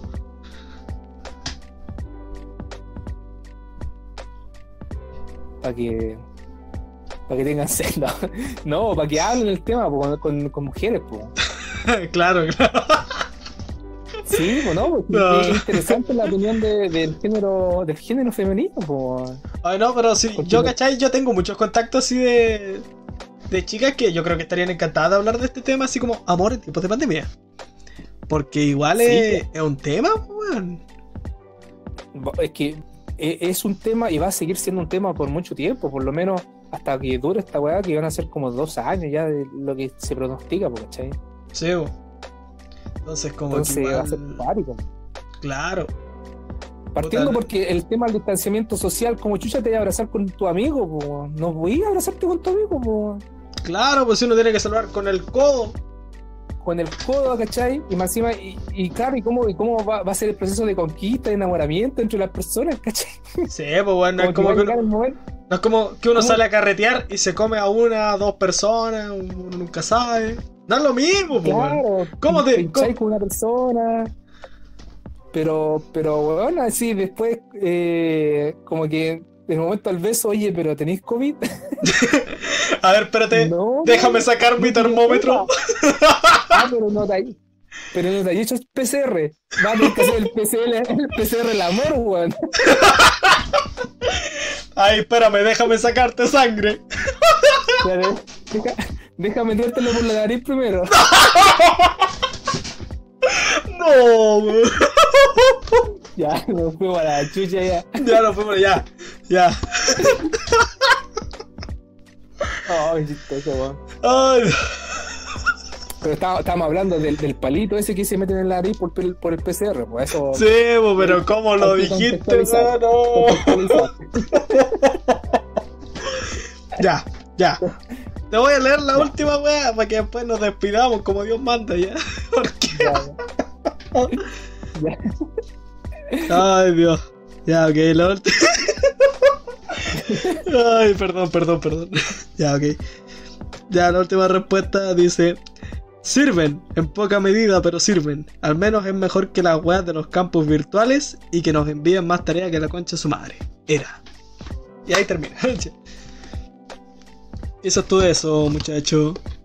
Muchacho profesor. Sí, no, gracias a, los jóvenes que seguidores de Humei Luxo.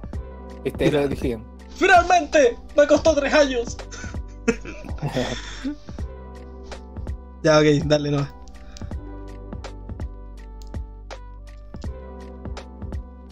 Bueno, yo igual le veo al inglés, pero no entendía como el, el, el...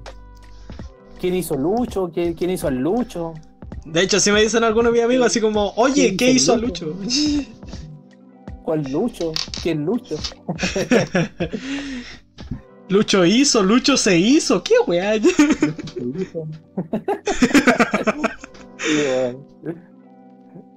ya, ok, este. Eh... ya, termina la. el PCR el amor. sí, vos. La nariz. sí. Ya, ya, pero terminemos así esto en forma orgánica, en lo que vinimos. Sí. Démosle, bueno. Hablando de educación. Hablando, a, empezamos hablando de educación y terminamos hablando de. de trabajo. Sí. no, pero me intentaba un podcast, por hermano. Eso está bien, está, Sí, bien, está bien, está bien, está bien. Está bien, me gusta, me encanta. Ahí para, para, la, la, para que también lo, lo converses con tu, con tu contemporáneo, con tu, con, ahí con tu, con tu amigo de, de, tu edad, con tu compañera de tu edad. Sí, ¿Cómo, ¿Cómo, ellas se sienten, cómo ellas se van a sentir el día de mañana en que, no sé, van a haber eh, restricciones en el sentido de, de, de miedos, miedos eh, de conocer a personas nuevas? Si no sabéis que está enfermo, ¿no? Claro, y así igual, ¿cachai? Sí. Con todas las medidas, así como no sabes. Que mira, mira, no sé. Te puedo contar la historia. Mi mejor amiga es muy buena así como para. Para andar mirando en la calle. Entonces como que de repente salimos así como, uy, qué lindo él, ay, qué linda ella, ay, mira qué lindo él. Y ahora es como, está todo con mascarilla.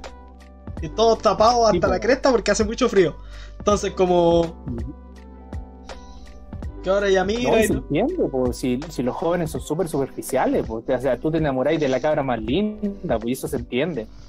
Sí. Yo a mi edad ya, ya, esa cuestión ya no la creo ya y no tampoco no, no la comparto, ¿cachai? Independiente no. que la cabra linda sí, pues la voy a seguir mirando, obviamente, pero yo no me voy a enamorar específicamente de ella, pero en, en, en tu edad, en la, la, edad adolescente, es un tema, el tema del, del, del físico, el tema de, de la carita bonita y todo eso. Sí, no, pues tú ahora lo único que buscáis es una otaku que te entienda. Claro. sí, no. sí es, es, difícil, es, es, difícil. Pero eso puede. Sí. Ahora, mira, la, la, el único requisito que actualmente tiene que tener la mujer que acompaña a este hombre tiene que ser leal. No leal. Bueno, leal.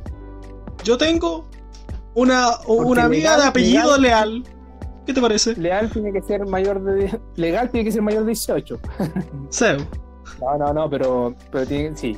Yo creo que esa es una de las. Eh, leal, lealtad y, y, fidelidad. Esos son los dos conceptos de, que, que, yo, por lo menos, en mi mundo particular, estoy buscando una nombre. Nada más. Ya saben, si quieren mandar su currículum, ahí está. Manden su currículum. Sí, pues, el enmascarado. El enmascarado. No, me con la máscara salen todas correr. Chucha. Yo te amaría igual. No, no, no. ¡Ah! No, no sé si tan así. no, hoy en día me da lo mismo. Pero, pero sí, eso es lo que. Eso es lo que a lo mejor a tu edad, a, o sea, cuando tengas mi, mi, mi, edad, vas a. Ya es que llego. Sí, sí, sí, así como estamos. Que vienen viene los chanchos en julio, que viene la pandemia de chanchos en julio. Chucha, no, no me, hace, no me hagas acordar esa weá. Así que, bueno. Bueno. ¿Ahora qué? no sé, pues ahora ya, la parte la despedida, ¿no? Despidámonos, ya, listo. Este, muy bien. Yo les voy a decir así, simplemente sin más dilación. Muchas gracias a todos por haber escuchado el primer episodio de esta segunda temporada de, de Debate Ilegal. Solamente aquí en Joven Media, en donde hablamos de la educación y de un par de temas más.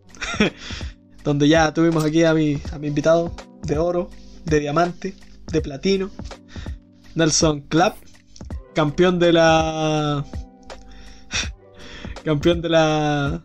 no sé, de la hermosura, de la guapura. Ajá, el más hermoso de Sí, Chile. La, guapura interna, la guapura interna. Claro. Una guapura que no puede ser vista por mucha gente debido a que él usa una No, no. máscara.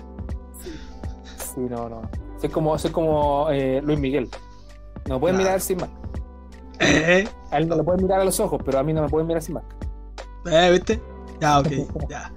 Así que, no sé, yo les digo muchas gracias por habernos escuchado. Algunas palabras, un discurso así de, de clausura. De despedida, sí, bueno, agradecerte la invitación. Eh, encuentro, encuentro que esta iniciativa, que son como bien underground eh, y bien eh, como iniciativas propias, que tienen un sentido autodidacta también, porque tiene que, tiene que ver con, con- algo que tú quieres desarrollarte, a lo mejor entrevistar a gente más adelante, a gen- gente mucho más importante que yo, obviamente.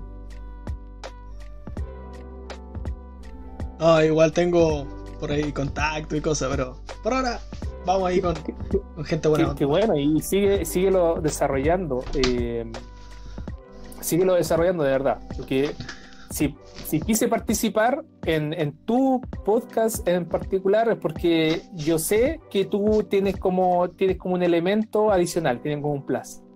Igual tienes, tienes conciencia social, tienes, tienes tu, sentido crítico de- de- del mundo y eso es súper respetable y súper bueno en, en jóvenes.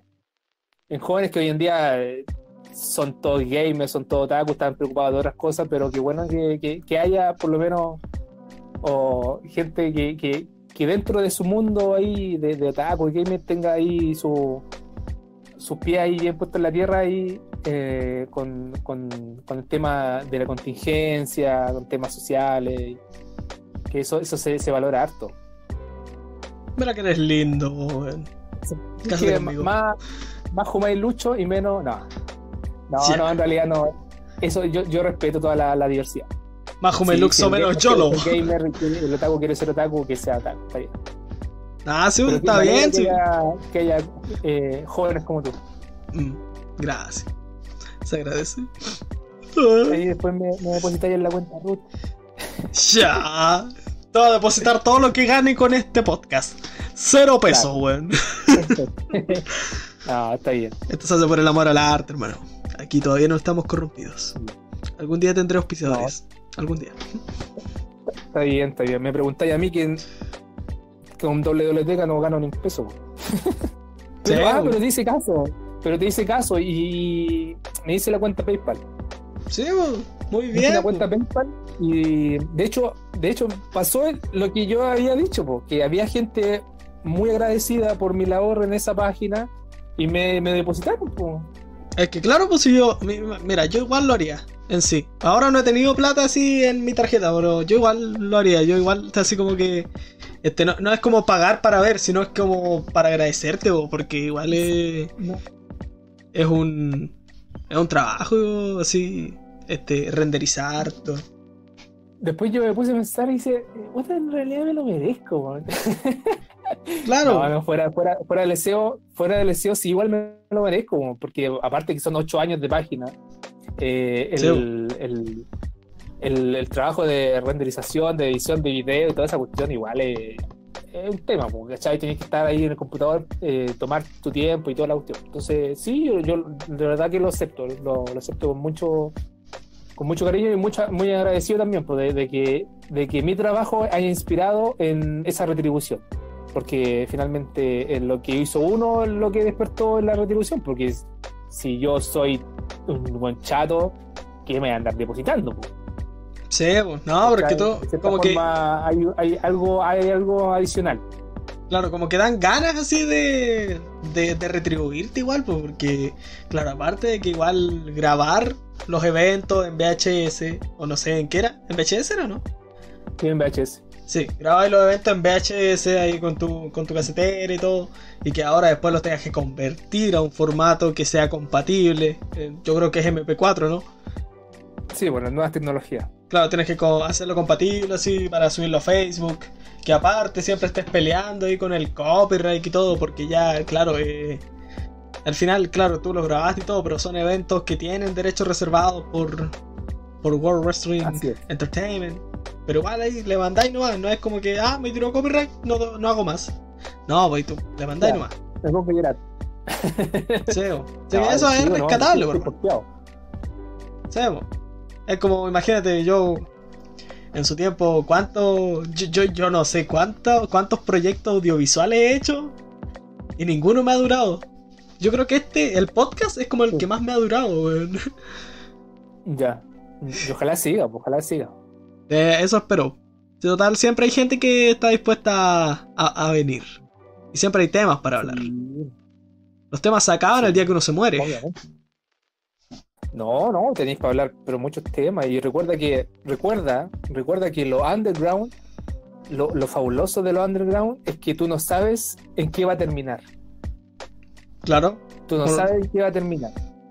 Eh, eh, esa incertidumbre eh, es bacán, porque así como tú puedes empezar con algo súper chico, y si tú le pones ganas, le pones imprimir amor a lo que así, puta, podéis terminar haciendo, no sé, po, no sé si la palabra correcta ahora es un influencer, a mí no me gusta mucho esa palabra, pero, pero sí una persona conocida que, que tenga algo que decir respecto a, cualquier tema, ¿cachai?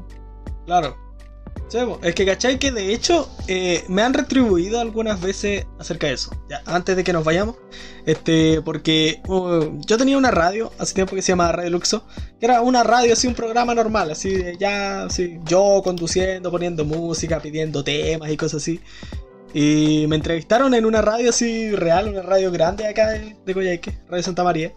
Me llamó un amigo y fue como, oye, ¿te puedo entrevistar? Es que me gusta así como tu radio. Me pasó eso una vez. Y ahora con esto del podcast, una amiga, este, que su papá es así como el dueño, me parece, de, de una radio así que se llama Radio Genial.